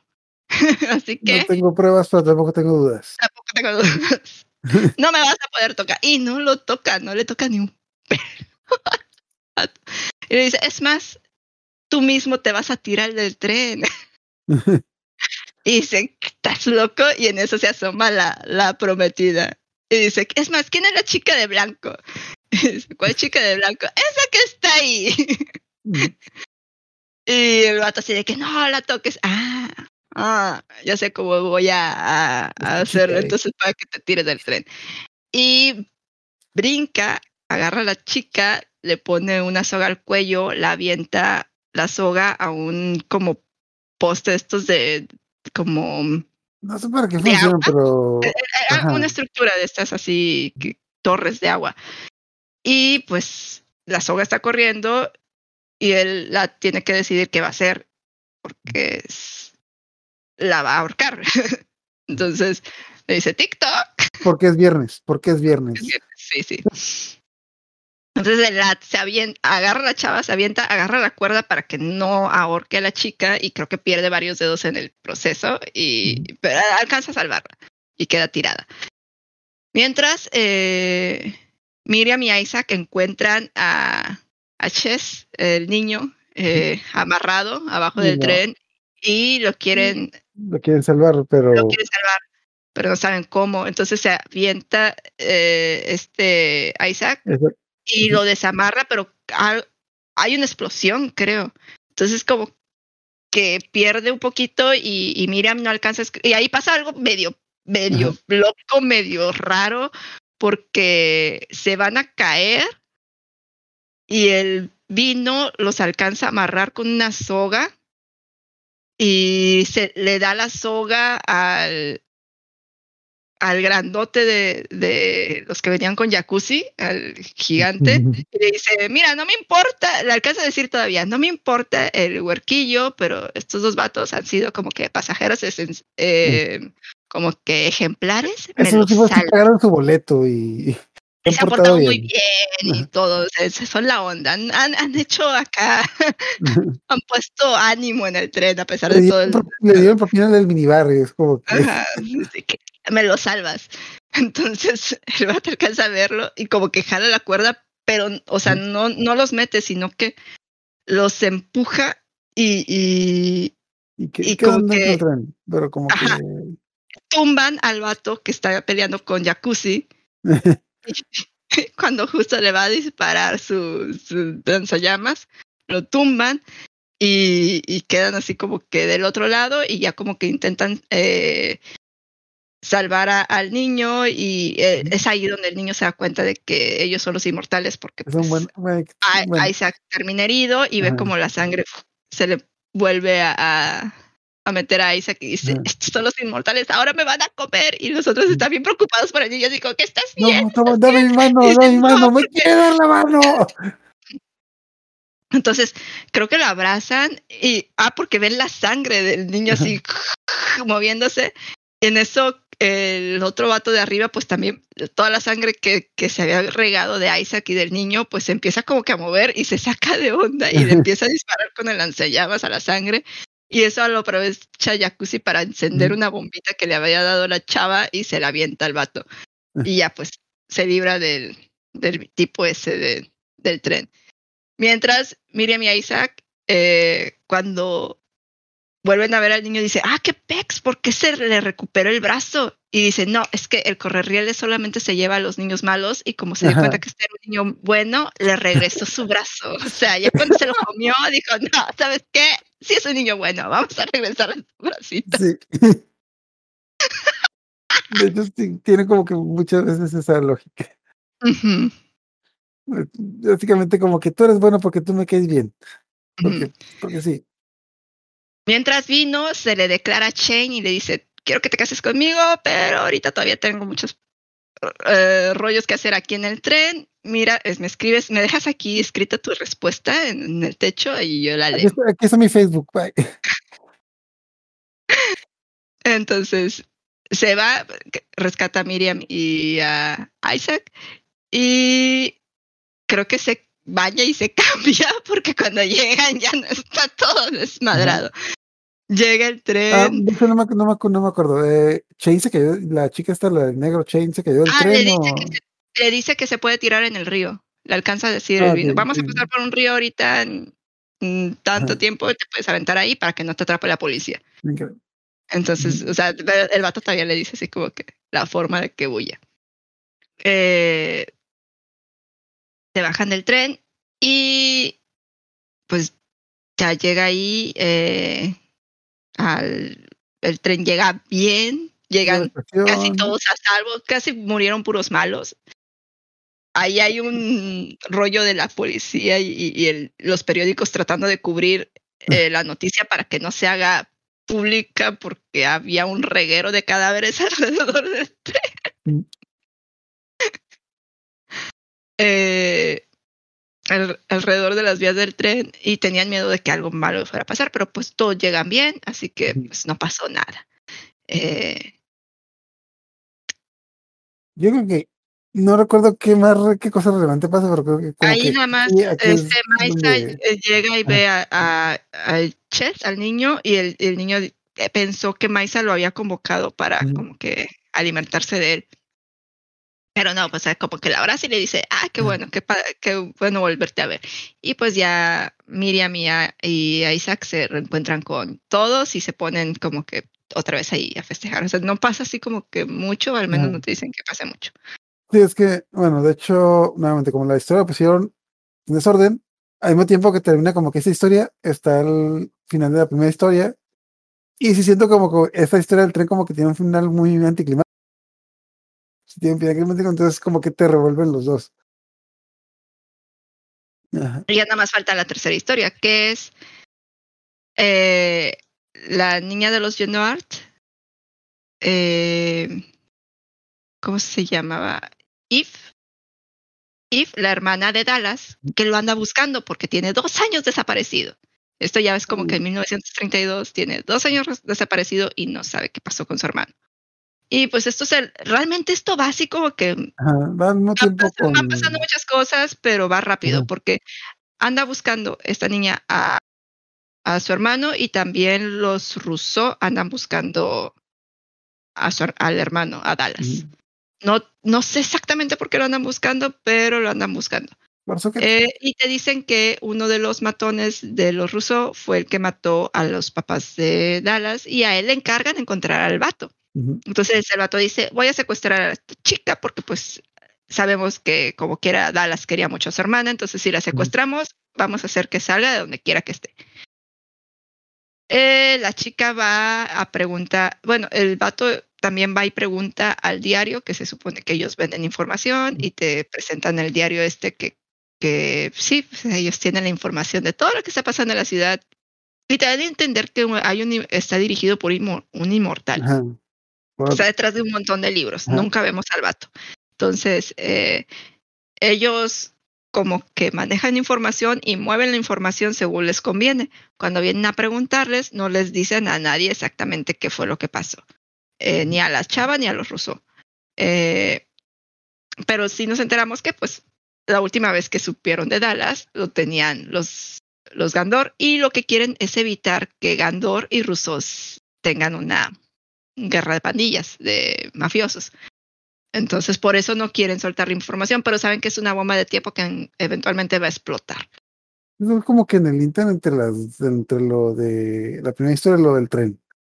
Porque, bueno, ahí como que yo, es que yo se revuelve un chorro porque Ajá. como, o sea, lo del tren lo ubicas muy bien, Ajá. está pasando en el tren, pero lo de 1930 y lo de 1932, de repente como que se revuelven lo- los eventos y, y está como que medio mezclado porque también hay unas cosas que están ocurriendo cuando van en el tren fuera eh, sobre los Rousseau y, y como que no no sé si está pasando al mismo tiempo o no, pero ah, se supone que no están pasando al mismo tiempo. Se supone que uno es en 1930, otro es en 1931 y el otro es en 1932. Entonces, así como que está medio curioso como... Yo ignoré los números totalmente hasta que ya iba bien avanzado. Es como que, oye, como que estos números no están, me están diciendo algo. Ajá. Entonces, eh, te digo, va. digo que, digamos, a la niña la secuestran, la mueven de un lado para otro y pues total, de avance. Es como lo mismo de que pasa muchas coincidencias cuando justo cuando llega a un lado llega alguien que la secuestra, luego la secuestra a otro, otra persona, entonces no saben quién la tiene. Sí, lo, lo secuestran los Rousseau. Pero en los Rousseau había un infiltrado que era del diario.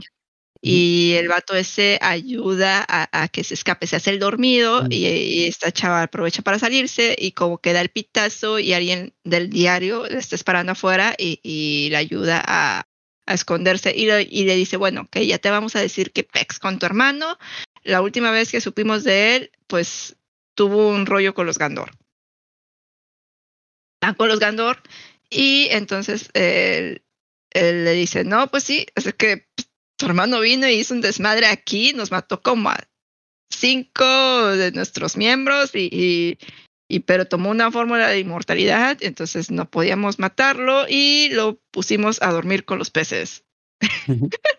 lo metieron en una bote, le metieron cemento y lo echaron al mar.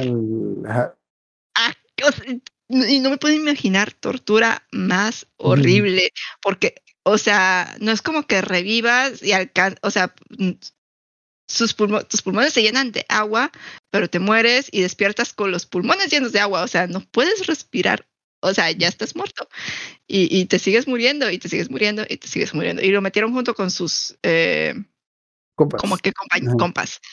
Eh, los Rousseau, el líder de los Rousseau le confiesa que sí, que que fue como que culpa de él que que mataran a su familia, porque llegan ahí y ya como que se iban a agarrar los Rousseau y los Gandor. Les dijeron, pues es que nosotros no, no tenemos al vato, o sea, hace tiempo que lo despachamos.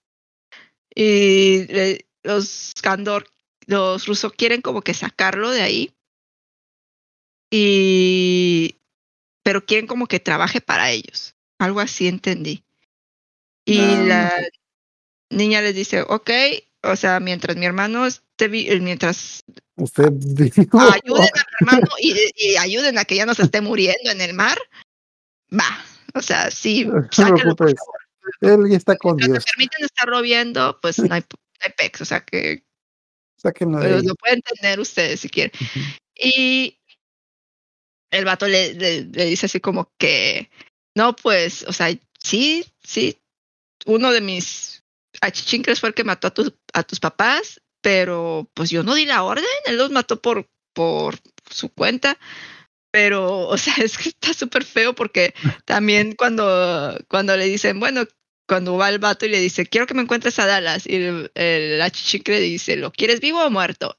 Y el vato así como que, haz lo que quieras. O sea, no da la orden, pero así como que haz lo que quieras. O sea, me suena bien a, a, maquiavélico de esos de que sí, o sea, voy a traer un pendejo que, es, que haga todo el desmadre por mí y cuando ya no me sirva, lo mato y yo no hice nada, yo no di órdenes, él actuó por su cuenta, mira, yo traigo otros planes. ¿Te vienes conmigo? es, que, es, que, es que yo le dije que fuera, yo pensé que me estaba preguntando otra cosa. Fue.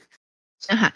Y se lleva a If y, a, van y sacan al, Dallas, pero cuando sacan el tambo, está todo picado. O sea, de alguna forma que no me explico, porque te digo, o sea, ¿cómo puedes superar el hecho de estar ya con los pulmones llenos de aire y, y, tú, o sea, el vato se escapó. Tienes mucho tiempo libre, no algo tienes que ocupar. El vato, o sea, si estuvo dos años bajo el agua, el vato se escapó. Tuvo tiempo, tuvo tiempo para enseñárselas. ¿Cómo quién sabe? Pero el vato se salió de ahí y no lo encuentran. Y ahí se termina la, la serie, o sea, donde no encuentran al Dallas. O sea, sí saben qué pasó con él, pero no saben qué pasó con él porque no lo encuentran. Y después siguen los OVAs. Que los OVAs es. Te explican un poquito más de. Si no estoy mal, porque no los, no los repasé, nada más así como que tengo vagos recuerdos de. ¿Eh? Yo, yo nunca los vi. Yo nomás vi la serie. Tengo vagos mm. recuerdos de que iban. Eh, no los alcancé a ver en la semana para recordarme bien, bien, bien. Eh, pero te, te hablan un poquito más de la historia de, de Jacuzzi y su, su novia, el atraco que iban a hacer, o sea, a, a, dónde iban a ir. Te hablan más de vino y chef y ya como que ahí ahí como que ya, ya quedan en algo más serio. porque, el, vino, Chess le dejó, eh, Shane le dejó escrito nada más así de que voy a Manhattan, encuéntrame. El vato. Ah, sobres, te encuentro. no me pudiste haber dejado una dirección, pero yo te encuentro. Entonces sí, eh, se le encuentra y ya como que logra como que convencerla ahí para que para que sea como que su su prometida, su novia o algo. Eh, y te explican qué onda con el deseo del vato este que se está ahogando. Y pidió un deseo al demonio. Y si no mal recuerdo, le pidió que fuera humano. Y el demonio anda entre todos los que están ahí. Es uno de los personajes. Okay. Y tiene un nombre nada discreto. Eh, yo me perdí mucho, pero total, lo que hicimos al principio es de que, bueno, eh, Bacano está inspirado en una serie de novelas ligeras. De hecho, bueno, desde 2007. Creo que el boom de las novelas ligeras, como que con Sword Art Online, creo que es del 2002. Pero ese como que era como que el pre. Entonces, nuevamente ahorita narramos la historia más o menos como que no es cronológico. Pero, bueno, sinceramente, o sea, suena como que muy coherente y suena bien. Pero a mí, sinceramente, me empezó a desesperar el anime porque estaba todo muy desfasado de que esto pasaba aquí y esto acá. Pero ya después de un par de capítulos, como que te acostumbras y siento que tiene un mejor ritmo como serie, o sea, digamos, son 13 capítulos, y siento que queda mejor que en los 13 capítulos te cuenten un poquito la historia de cada uno y vayan avanzando al mismo tiempo, a que se hubiera acabado una historia, luego comenzará otra y luego comenzará otra. Que... Como está en, las novelas, porque las novelas sí está así como que primero la, la, de, la de Firo, luego la del tren y luego la del Dallas, acá, que anda perdido. y especialmente porque están narradas desde el punto de vista de varios personajes, entonces como que... Es, que hubiera sido más difícil ponerlo en novela porque no lo ubicas. Así como lo pusieron en el anime, no lo ubicarías porque, por ejemplo, esa escena de, de, de la cabina de, de, los conductores, te la ponen como cinco veces. Cinco veces va alguien a ver qué pasó ahí y no sabes qué ha pasado. No sabes qué ha pasado. Lo que yo supongo es que las novelas era como que la perspectiva de cada uno de los personajes que pasó por ahí. Como Game of Thrones. Yo, no, la sí iba a leer, pero no, la, no las alcancé a leer, pero sí me da la impresión de que están escritas así como, o sea, no, no están en, primera persona, eso sí me pude ver, o sea, no están en primera persona como Game of Thrones, pero está así como que un pedacito aquí, un pedacito acá, otro pedacito eh, de, de, otra cosa que está pasando, o sea, como que sí lo van contando pedaceado, pero no tan revuelto, porque aparte en la serie... Eh, por ejemplo, empiezan más o menos donde le disparan a, a Luke, a Luke, a Luke, el Gandor está con Firo en una librería y les disparan. Eh, si no estoy mal, los rusos les, disparan en, en, la en la ¿cómo se llama? en la librería. y eso es como que la parte del medio de la tercera historia. Entonces, um, ocurre casi al final. y ya desde ahí como que te revelan que, por alguna razón no les pasó nada. Ah, y en el, capítulo te, explican de que, oh, por Dios, hubo un accidente en el tren. Mucha gente murió. ¿Qué diablos pasó? Es como que... Pues Y te Sí. están contando así y lo de los reporteros, ¿no? De que, ah, sí, todo el desmadre del tren. Y, tú así como que, y te ponen unos cronistas. También, el primer episodio te ponen unos cronistas, un, un Sí, par de personajes. Ya se me habían olvidado esos tipos. Ajá. Que es- está muy desesperante la historia de ellos. Y de hecho, ellos terminan los ovas. Ah, ok. Ajá. Y te explican porque te dice como que quedaron muchos huecos, ¿no? Y dice, sí, pero pues así, así es la vida, ¿no? O sea, nunca vas a saber la historia completa de todos. Y es mejor como que tener esa, o sea, que cada quien se vaya formando sus historias de qué pudo haber pasado con cada personaje. De hecho, a Miriam y a Isaac, eh, al final del, de los 13 capítulos, los vemos que están en el futuro y los vatos como que no Ah, les había caído el 20 En de el que eran inmortales. En el, en el futuro año del 2001. Como del mundo, así, ¿no? En el futuro. Pero no solamente eso. En Durarara, en la escena de los Aparecen, dólares, aparecen. Ajá. Están en Japón. Que siempre te están diciendo cosas de Japón, de China y, y quieren comer comida china y, o sea, ajá. siempre están como que con esa obsesión. Bueno, se les De, hizo. de hecho, a mí no me cuadraba eso hasta que me. Mm, Bueno, como es un anime, pues. Y estos tipos están diciendo muchas referencias de la cultura asiática, es como que pues es un anime. Ay, pero estos tipos son de, son de Estados Son Unidos. ¿por qué gringos, ajá. son gringos.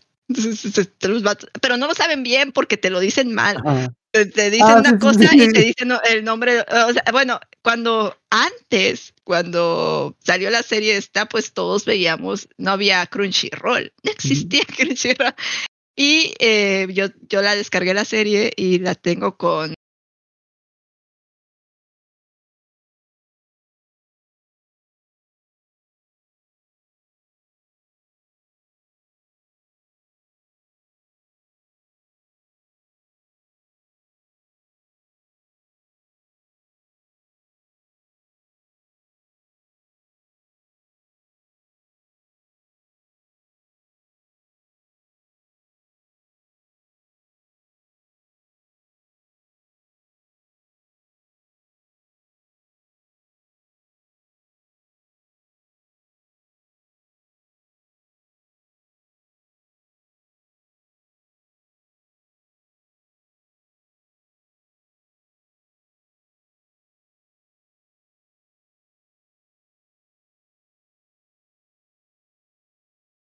Que en un los capítulo sale estos tipos, yo no, yo no nunca había visto bacano, pero bueno, saben Isaki y Isaki Miria, pero les da así como que mucho protagonismo de que estos tipos que, o sea, ¿por qué, por qué, De por hecho- qué les dan? De hecho, eh, creo que en Durarara no solamente aparecen ellos, sino que hay una parte, ya ves que hay una chava como en la segunda temporada que es como que actriz. Eh, en los pósters de las películas salen escenas de Bacano. Eso no, no. Sí, porque eh, ya después de ver Durarara vi Bacano y Ujú. luego empecé a ver cosas que, que hacían referencia a, a la, Bacano. la- la actriz que es vampiro. Sí, la actriz que es vampiro. Sí. Como que Bueno, su- vampiros, inmortales, demonios. Ajá.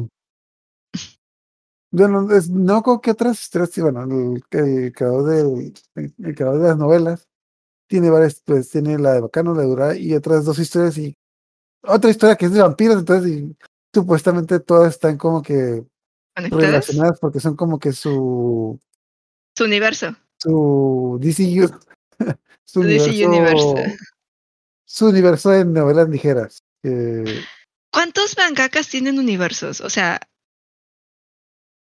Akira Toriyama tiene un, o sea, Arale sale eh, en, en- en Dragon Ball y, Dra- y, y- y Goku ha salido con. Arale. es poco común que hagan eso porque la mayoría de los mangakas nomás tienen una obra popular y Ajá. Y estas, y las Cramp. Las Cramp Mm, tienen un Cramp, Cramp bueno, universo. ese, es su grupo de lectura, ese es su grupo de lectura. Que, que, que las historias no cuadran, pero ellas las hacen cuadrar. Ah, ¿cómo que no cuadra? Aquí lo voy a meter. Y aquí vamos a hacer que el final de esta serie nueva tenga que ver por- con que Sakura y Chaoran hicieron algo. Que no salieron toda la serie, pero ahí los vamos a meter, algo van a hacer. Pero, así es, bueno, en Japón es. Es un multiverso. En, las clamps tienen, tienen multiversos. O sea, no nada más tienen un universo así compartido, sino que aparte son multiversos, porque está eh, la, la, Sakura y Shaoran de un universo y, el, y la Sakura y el Shaoran de, del otro. O sea. De hecho, bueno, la, la principal razón por la que casi los, los mangakas no hacen eso es de que la mayoría de los mangakas hacen una obra, la terminan y luego hacen otra. Es raro que un mangaka esté haciendo dos obras al mismo tiempo. Sí existen algunos, pero es raro. Entonces, se presta más en DC porque aparte son, o, en Marvel porque aparte son muchos autores haciendo obras al mismo tiempo. o sea, no, es, no es la obra de uno. De hecho, son como capítulos de novelas, ¿no? A ti te encargo el capítulo 1, a ti el capítulo 2, a ti el capítulo 3, o sea, ni siquiera están haciéndolas la misma persona. Y todas tiene que salir Spider-Man y Wolverine. Aunque no tenga nada que ver ahí, mínimo lo tienen que poner un panel llegando con el café. De ajá, de hecho, pues bueno, o sea, a mí me gusta más de esa manera porque nuevamente en el anime no lo hacen tan de a huevos, como que muchas veces es como que un detallito de que, ah, qué, cura, es como que un guiño acá. Pero el problema de que los cómics es que lo hacen de que, el problema es que como los cómics los escriben varias historias al mismo tiempo, muchas veces pasa eso de que si hay algo que pasa en otro, en otra historia que tú no estás leyendo, que altera ah, tu historia, es como que tú sabes de que... Pues, pero, pero, pero, ¿por qué pasa esto? que tú estás leyendo Spider-Man y de repente no sé, y de repente llega Magneto y mata a la tía May porque le robó una caja que tenía y es como que, ¿de dónde chingados ve Magneto? Porque, ah, pues es que tienes que ver los X-Men para entender, pues yo no quiero ver los X-Men, yo quiero ver Spider-Man y quiero ver qué le pasó a la tía May. Creo que la de la de los zombies, donde todos son zombies, también está dividida, o sea, está ah, dividida. Ajá, Marvel. Ahí está un desmadre, ¿no? Ni, ni, o sea, está la historia principal que la de Spider-Man, pero aparte hay como que sublíneas.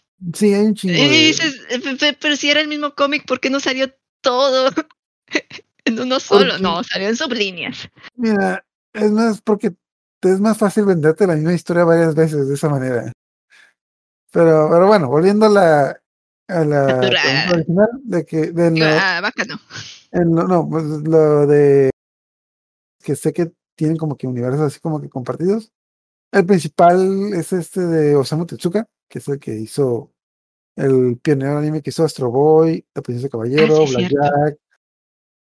Qué locura de él es de que él reciclaba personajes, bueno, mejor, él reciclaba diseños de personajes y personalidades, y, pero los personajes de una historia en la otra no eran el mismo personaje. O sea, especialmente muchos personajes secundarios los reciclaba, pero no eran los mismos. O sea, se llamó, digamos, de que se llamaban igual, se llamaba, eh, tenían el mismo aspecto, pero jugaban un rol diferente en cada, en cada una de las historias. Por lo mismo para no estar casado con una historia. Pero Leiji Matsumoto sí hace, o sea, aparte de que tiene una, o sea, todo está en el mismo universo, eh, son como que reencarnaciones de los personajes en diferentes... Eh, eh, la princesa de los mil años, ah, ¿cómo se llama? Este, Capitán Harlock, hasta la historia esta que, hizo para Interestela de Daft Punk. Él también o sea, igual reciclaba diseños, pero aparte no, no solamente eran reciclados, eran la pre preencarnación de, de, de, Capitán Harlock. O sea, Capitán Harlock en el viejo oeste, Capitán Harlock en la Segunda Guerra Mundial, Capitán Harlock. Pero eran reencarnaciones. Yo vi como que dos de historia de Capitán Harlock y nunca las pude relacionar con ellas y es como que no me sabía Las que están sucediendo al mismo tiempo, según yo, es Capitán Harlock, eh, el tren hay una sobre ajá, el tren de la de, la Vía Láctea que inter uh, ay no me acuerdo cómo se llamaba el Princess Esmeralda eh, no Reina Esmeralda algo así la que tiene la cara cortada y Sí, la, la güera que aparece en todos los, en No, todos sus animes. Esta es pelirroja. La güera, la güera, la novia del Capitán Harlock se muere. Spoiler. Spoiler. No. sí se muere. Ay, se parecen. Yo la veo, ya estoy viendo fotos y yo la veo güera. Pelirroja, pero fuera pelirroja. Que está igualita también la, la reina de los mil años. La reina de los mil años y la del, del tren. Ay, es que ¿cómo se llama la, la otra? Rápido. Sí, pero que era así como que espacial. Ah, yo me acordé quién más, quién más interrelacionado es, es, Gonagai, quien hizo, bueno, más o menos, el que hizo Messenger, hizo Devilman. Okay. Que como que las, como que hace crossovers, pero como que no, porque aparecen los personajes como que haciendo cameos, pero no tienen relevancia en la trama. Galaxy Express. tengo que. Galaxy Express. Y diría que el que, no, no, diría que, el que tiene un universo como que expandido es, es este Masami Kurumada de Senseiya, porque todos sus malditos protagonistas son iguales. Pero ahí sí no se relacionan, o sea, se supone que sí, pero no, porque creo que no es boxeador, ¿no? Tiene historia de un boxeador. Un boxeador. ok, más o menos. La que está bien chida, la, la verdad, eh, Beta X, a mí me gustó un chingo. Ah, sí, me, me gustó un chingo. Y, y, y aunque sí, sí parece Caballero del Zodíaco, es diferente, es una historia diferente. Aunque sí, tiene mucho de Caballero. El chino. El otro es el Zodíaco griego. Este es el Zodíaco chino. Sí, no, no, pero es, es que. Ah, eso no. Y aparte que está, fin, o sea, que termina, que es, que es una historia así. Pero igual, y terminan todos muertos. Por eso nunca me quise ver. Eh, la, ¿eh? Beta X o sencilla.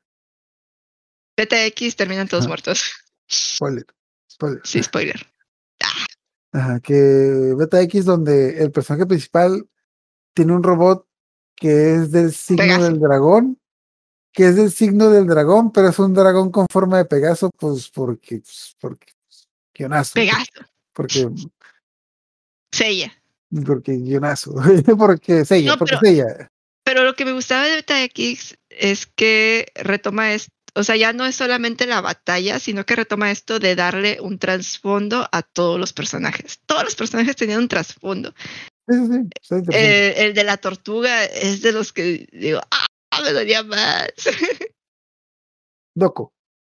El vato de la tortuga, sí. Doco. Sí, Doco. Y el del violín era mi favorita. Uh, Hades. Hades. Sí. Me parece como que a Shun, como que entre Shun y el Shun. Pero en Hades. Ajá. Shun, pero en Hades. Ajá. Entonces, eh, hasta ese no recuerdo qué otro anime tiene como que su universo. Ah, yo me acordé, ahorita uno nuevo. No sé si viste Fire Force o Soul Leader. Soul Leader, me suena, me suena, me suena. Soul No, Leader no es del año de 2008, fue un anime que trataba de unos tipos que iban a una escuela para aprenderse a hacer como que shinigamis para pelear contra espíritus malvados. Terminó hace años, etc., pero saca- eh, el creador sacó un nuevo a- anime que trataba de bomberos que peleaban contra Ah. espíritus demoníacos que tenían poderes de fuego y quemaban las cosas. No, no he visto muy adelantado, creo que nomás vi como que la mitad de la primera temporada, pero se acaba de acabar y di- dieron a entender que era la precuela de Soul Leader, porque luego, cuando termina, for- fundan la escuela que aparece en Soul Leader. Es como que, ah, miren, era la precuela, Precuela. para que compren mi otro manga. Por favor, porque, para que compren mi otro manga y sepan qué pasó después. Es una estrategia de marketing muy. Para que me cuen- compren Ponte mi verga, manga, ese, ese que hice hace, hace 20 años para que se vuelva a vender, porque Ajá. esta es la precuela. Hay que leer otro el anime otro. porque el anime no, el anime no porque quedó como que al- a la mitad mochado. güey. Y no sé, bueno. ah, Técnicamente Sailor Moon y Sailor B bueno. Mm, en manga. Porque primero salió Sailor B y luego salió Sí, Sailor pero Moon. sí, pero sí, bueno, en manga las historias sí cuadran, es como que la precuela y luego acá. Me hubiera, de hecho, me acordé cuando yo leí el manga de Sailor Moon, yo me quedé, ¿por qué esto no? Esta cosa está bien chila. ah, sí, en el anime, como que, pequeño es, spoiler, el anime de que, ah, sí, es que Sailor B se fue a Inglaterra y tuvo un novio y rompió con él. Triste historia. El manga. Sí, es que tenía un novio y lo maté. ¿Qué? Sí, es que pues descubrí que mi novio era del negaverso y pues me lo quebré. ¿Quién tiene hambre? A ver, ¿qué? Ah, bueno, bueno, volviendo acá, ¿no? Algún anime que ya sea por la temática o por la estructura te recuerden, pues, aparte de durar, ¿eh? Aparte que te recuerde a Bueno, yo estaba viendo Bacano y Game of Thrones. Ajá, sí, yo como que la estructura de la narrativa de Game of Thrones de pues, varios personajes con varias perspectivas y también se me hacía bueno, la narrativa de Game of Thrones como que revuelto como que con la historia de Highlander, que para que no sepa qué es Highlander, es una pero historia. Con gangsters, pero con gangsters. y, con, y eso iba. La narrativa de Game of Thrones, como, que el trasfondo de Highlander, dirigida por Quentin Tarantino. Sí, sí, sí. O sea, gangsters a mí, o sea, pero sí puede ser un Game of Thrones, porque en parte, o sea, son varias eh, familias de mafiosos que tienen un elemento sobrenatural como Game of Thrones. Es que es como que la realidad chocando con la fantasía, parecido a lo que nos plantea Game of Thrones. De que, pero aquí que me ha pasado y he visto otros animes donde tratan de hacer eso. Eh, eh, había uno que, que, que, seguía que era un eh, como de samuráis con vampiros y era histórico, pero no acababa de cuajar. O sea, como que el elemento sobrenatural estaba de más y el elemento sobrenatural no aportaba. O sea, es que no aportaba la historia. O sea, sin, sin que fueran vampiros, la historia hubiera seguido igual. No había, no, no, no hacía ninguna diferencia el que fueran vampiros. Aquí, eh, que sean inmortales, sí va haciendo diferencia, porque no es un elemento tan rompacambolesco. Eh, bueno, bueno, sí, es que son inmortales, pero, o sea, te manejan este rollo de que, bueno, es alquimia, pero también eh, no lo dio un demonio, pero, eh, o sea, la inmortalidad sí les va dando poder y, hacen sectas para estos inmortales. Y, es como que un detalle que lo usan, que te lo presentan, pero no, no lo usan. Presentan al principio como que esto va a ser relevante. De hecho, el mejor ejemplo, volviendo a los cómics, ¿sabías que, sabes quién, en los X-Men, sabes quién es Juilo? Jubilee. Sí. La adolescente del, del marco amarillo. 4 julio, sí. Ajá. ¿Sabes que es vampiro? Ah. ¿Cómo? Es que hace 10 años los X-Men se pelearon contra unos vampiros y la volvieron vampiro. Lleva 10 años siendo vampiro. Pero en los nuevos cómics, me imagino. O sea, ahorita en los cómics es vampiro. o sea, Hace 10 años hubo un evento donde hubo como que un crossover entre los X-Men y Blade. Y, se pelearon contra unos vampiros. Unos vampiros, pues, convirtió a Júbilo en vampiro. O sea, en los cómics, Júbilo lleva 10 años siendo vampiros. Pero nunca explotan como que esa característica. Es como que, ah, mira, es que es vampiro, solo que no me acuerdo cuál es la explicación del cómic de que no bebe sangre humana, puede salir en el día porque, pues, le hicieron, porque le hicieron un trucazo ahí y, y ya. Creo que a lo máximo es como, que... A lo mejor lo quisieron dar más poderes porque Júbilo siempre ha sido como que un personaje medio querido. ¿Sabes que es mamá luchona ahorita? ¿Sabes que ahorita tiene un niño, un hijo adoptivo? O sea, Júbilo es mamá luchona y tiene.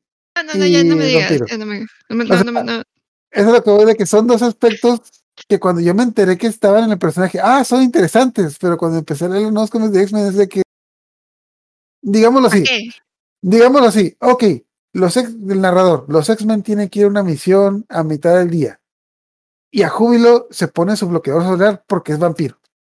Ah, ya, pues eso fue todo, es como que se tienen que buscar como que excusas para Ajá, o sea, son cosas que son son cosas que pusieron la narrativa en algún momento que pensaban explotar, pero pues con el tiempo es como que, ah, pues, no, ya como que, pues, no, no, ¿cómo le movemos? Pues no, no, no sirve de nada. Entonces, o, no sé, o cuando... o No, eh, típico mira, la, otra historia que te decía era como que, que era un manga. Era como que este choque entre Meiji Tokugawa ujú, y los protagonistas están en el bando perdedor, en el bando samurái.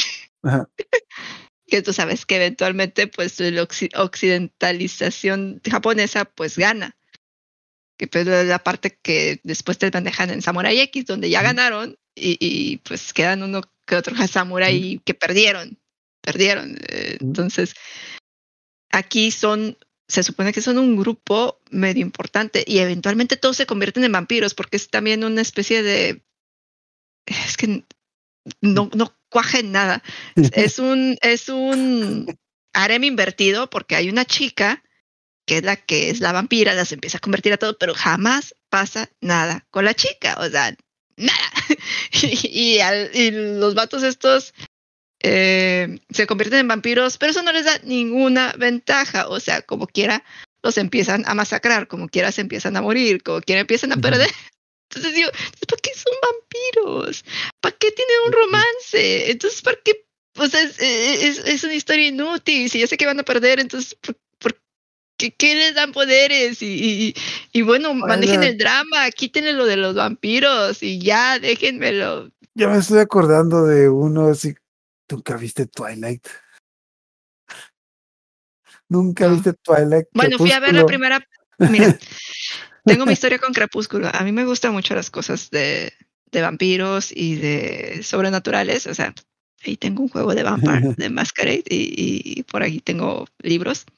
Eh, entonces, cuando sale Twilight, yo ya tenía como 22 años, 20, ve- Ujú. pasaba de 20. Y tuve dos amigas que lo leyeron. Eh, me lo cuenta una y me lo y yo me lo empecé a imaginar como que yo realmente lo poquito que me contó porque me decía no es que esta chica se topa con el vato y la huele y todo pero no me daba como que un escenario no realmente yo me lo imaginé como 50 sombras. Una mujer ejecutiva trabajando para un vato que era un vampiro. O sea yo me lo imaginé como 50 sombras algo más adulto. Me lo imaginé como ¿qué te diré? Como True Blood. O sea, me lo imaginé con, con. Entonces, otra amiga que era más chica que yo, cuando sale la película de Twilight, nos dice: ¿Quieren ir a verla? Me acompañan y fuimos mi esposo, ella y yo a verla. Porque siempre andábamos como que de chaperones de esta niña. Y así como que, ¿cómo Eh, que está en la escuela? O, o sea, como que, co- co- co- co- co- co- como que no me cuadró. Nunca me cuadró que un inmortal decidiera cursar la escuela una y otra vez. O sea, ¿por qué? ¿Por qué no te vas a viajar por el mundo? ¿Por qué no te... eh, o sea, guionazo. ¿y por, ¿y por qué te enamoras de una chiquilla a la que le llevas como 200 años? O sea, sigue siendo adolescente. Y sí entiendo la fantasía de, la de, de las adolescentes queriéndose eh, enamorar de un vampiro, ¿no? Pero aún así como que ya no Ah, fui el, el- el- la- el target, ya no era yo el target. Mira, Yo ya no era adolescente y no era el target. Es la fantasía de un sugar daddy guapo. De que, porque eh, lo de ser vampiro está de más. Porque lo importante es que tenía dinero, era guapo y tenía también era. Bueno, La otra cosa es que, te digo, a mí me gustan mucho los juegos de rol, entonces cuando brilla y yo digo, ah, sí, pero lo, pudieron haber hecho, lo pudieron haber hecho, o sea, si, si, si el sol no le va a hacer daño y aparte lo va a hacer hermoso, lo pudieron haber hecho otra criatura eh, sobrenatural, un hada, por ejemplo, que sea súper hermoso, pero que aparte tenga que alimentarse de sangre humana para mantener su inmortalidad, porque las mira, hadas mira, es no si son una- buenas. es que si tú eres una chica que se enamora de un vampiro, por más raro que sea o por más vegetariano que sea, es como que ah, es una chica mala.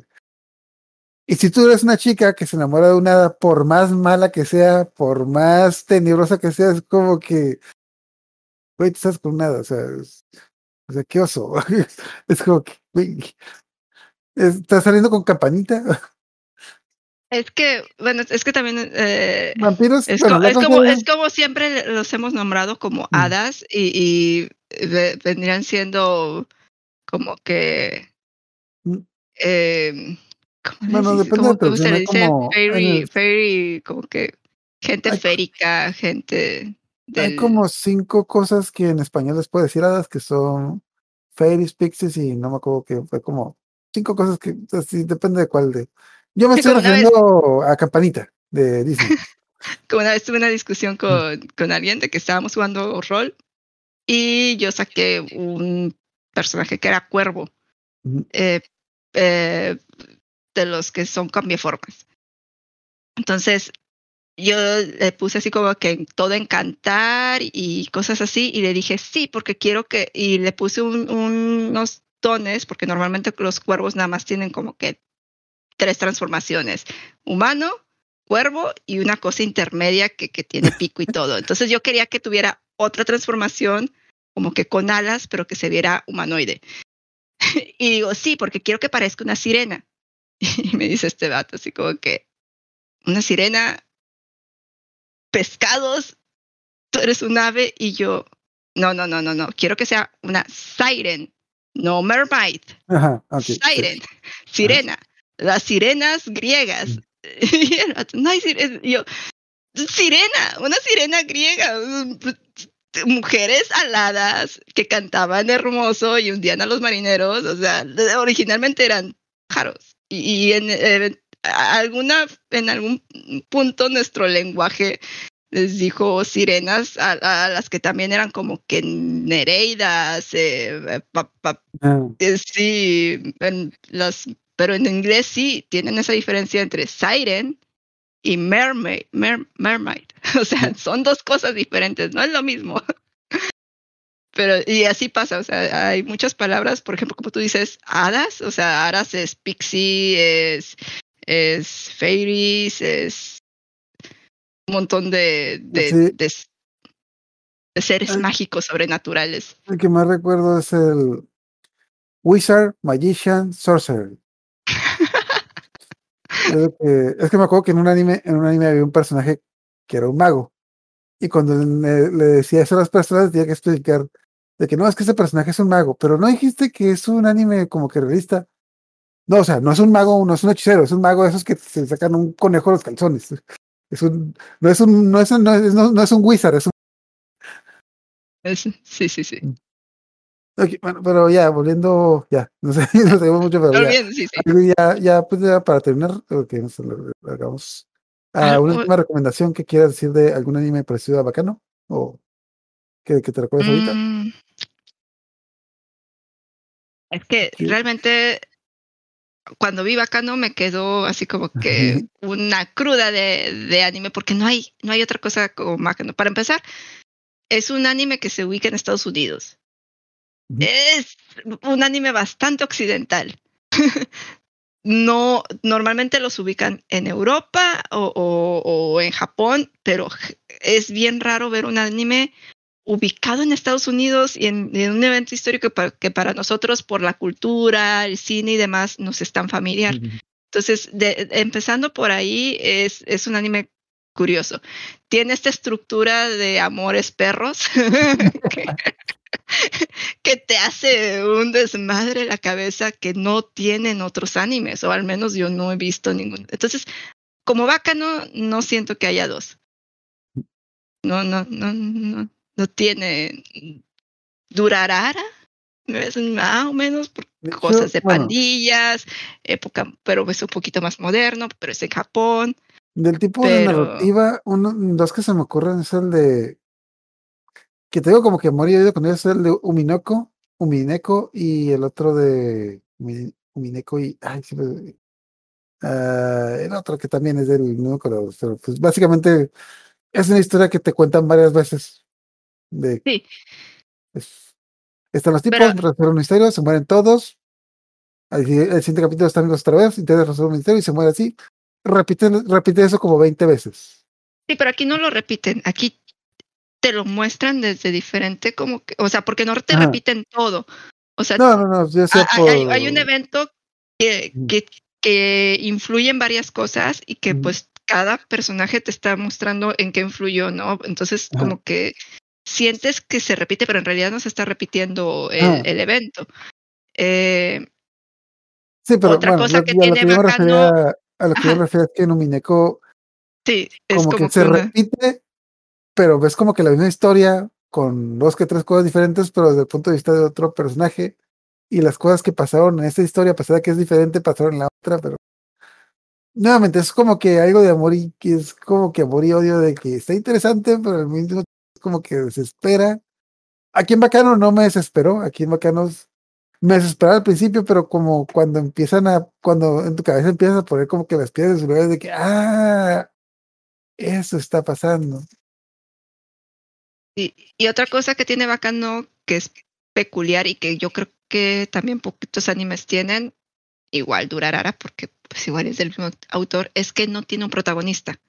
No tiene como que un eje central, no dices, ah, Piro es el protagonista, o Miriam y, y Isaac son los protagonistas, o Ennis, o el o sea, y todo, y aparte, todos los personajes como que tienen en, en algún momento de la historia el protagonismo. O sea, todos los personajes eh, son suficientemente importantes como para que tengan peso en la historia. Hecho, Entonces- yo que terminó la serie, yo juraba que Isaac y Miriam eran los protagonistas. Luego te pasa mucho en, en historias mm, de shonens o de Magic Gears que pues sin el protagonista no avanza la historia. O sea, tienes un montón de personajes que te gustan un chorro, pero jamás van a, superar o van a hacer algo porque sin el protagonista no avanza la historia. Ajá, que- Y este anime sí, o sea, ajá, no, como no tiene un protagonista, se va sosteniendo sola, todos van aportando algo a la historia. Y ojalá hubiera más animes así, Mm. que, que, que aportaran más, que, que no sintieras que tu personaje ese que te gustó lo hacen menos. De hecho, bueno, también algo que se me olvidó mencionar, que ahorita que me estoy acordando, es de que hay dos adaptaciones del anime. La primera fueron dos tomos que pues básicamente fue la adaptación de lo del tren. ¿Mm? Y la segunda salió en el 2015, no me acuerdo cuánto abarcó, pero sí tenía como un buen de tomos, creo que unos 16, entonces creo que esa sí abarca un poco más. Entonces, si le quiere... ah, ah, En manga. Ajá, manga. Eh, no, maldita sea. No, nomás tres volúmenes. maldita sea. Pero sí, al parecer abarca un poco más de lo que. Ah, no sé por qué juraba que eran más. No, eran, eran 21, 21 capítulos, no, ve- no 21 volúmenes. Si te gusta así como que, si estás buscando una historia que sea de eh, gángsters, de pandillas, y que tengas y que no te molesta que tenga este elemento sobrenatural, o sea, aviéntate a Bacan. Ah, creo que ya Reborn. eh, Eden of the East. o sea, Eden of the East eh, no tiene esta estructura de, de, de anime así como que toda cortada, toda mocha, pero pues sí tiene un elemento como que curioso que, que es como que alguien les está dando eh, como que una cantidad exorbitante a, a los a varios personajes para que salven Japón, una cosa así, y pues se empieza a hacer como que una especie de guerra eh, extraña eh, ahí por Japón. Está, está, está curioso, no sé, o sea, siento que puede ir más o menos si, si te si viste bacano y te gustó y ves, ya viste Durarara, bueno, ujú. chécate Eden of the East. Eh, también tiene como que estas cosas medias. eh, no, no es igual, pero como que siento que podría ser de, de- del gusto de la gente que, que lo viera. Aquí, El anime Mm. empieza donde una chica está en Estados Unidos de Eh. Ajá. está como que fue de viaje a Estados Unidos y está frente a la Casa Blanca cuando se topa a un chico japonés desnudo, solo con un celular y una pistola. Wow. De hecho, sí El me, han contado, ayuda. sí me han contado esa premisa de veces y de que, oh, tengo que ver. Se va, se va. Ok, bueno, pues ya con eso terminamos. Entonces, ahorita no tenemos tema para la próxima semana, pero pues algo vamos a improvisar. y a lo mejor, y Violesagua y yo vamos a ir a la, a la mole esta semana, así que ah, va a estar medio abandonado el TikTok y el YouTube, pero pues ah, ah, y voy a poner programas repetidos, editados para que no parezca. Ok, pues muchas gracias por escucharnos. Buenas noches. Váyanse.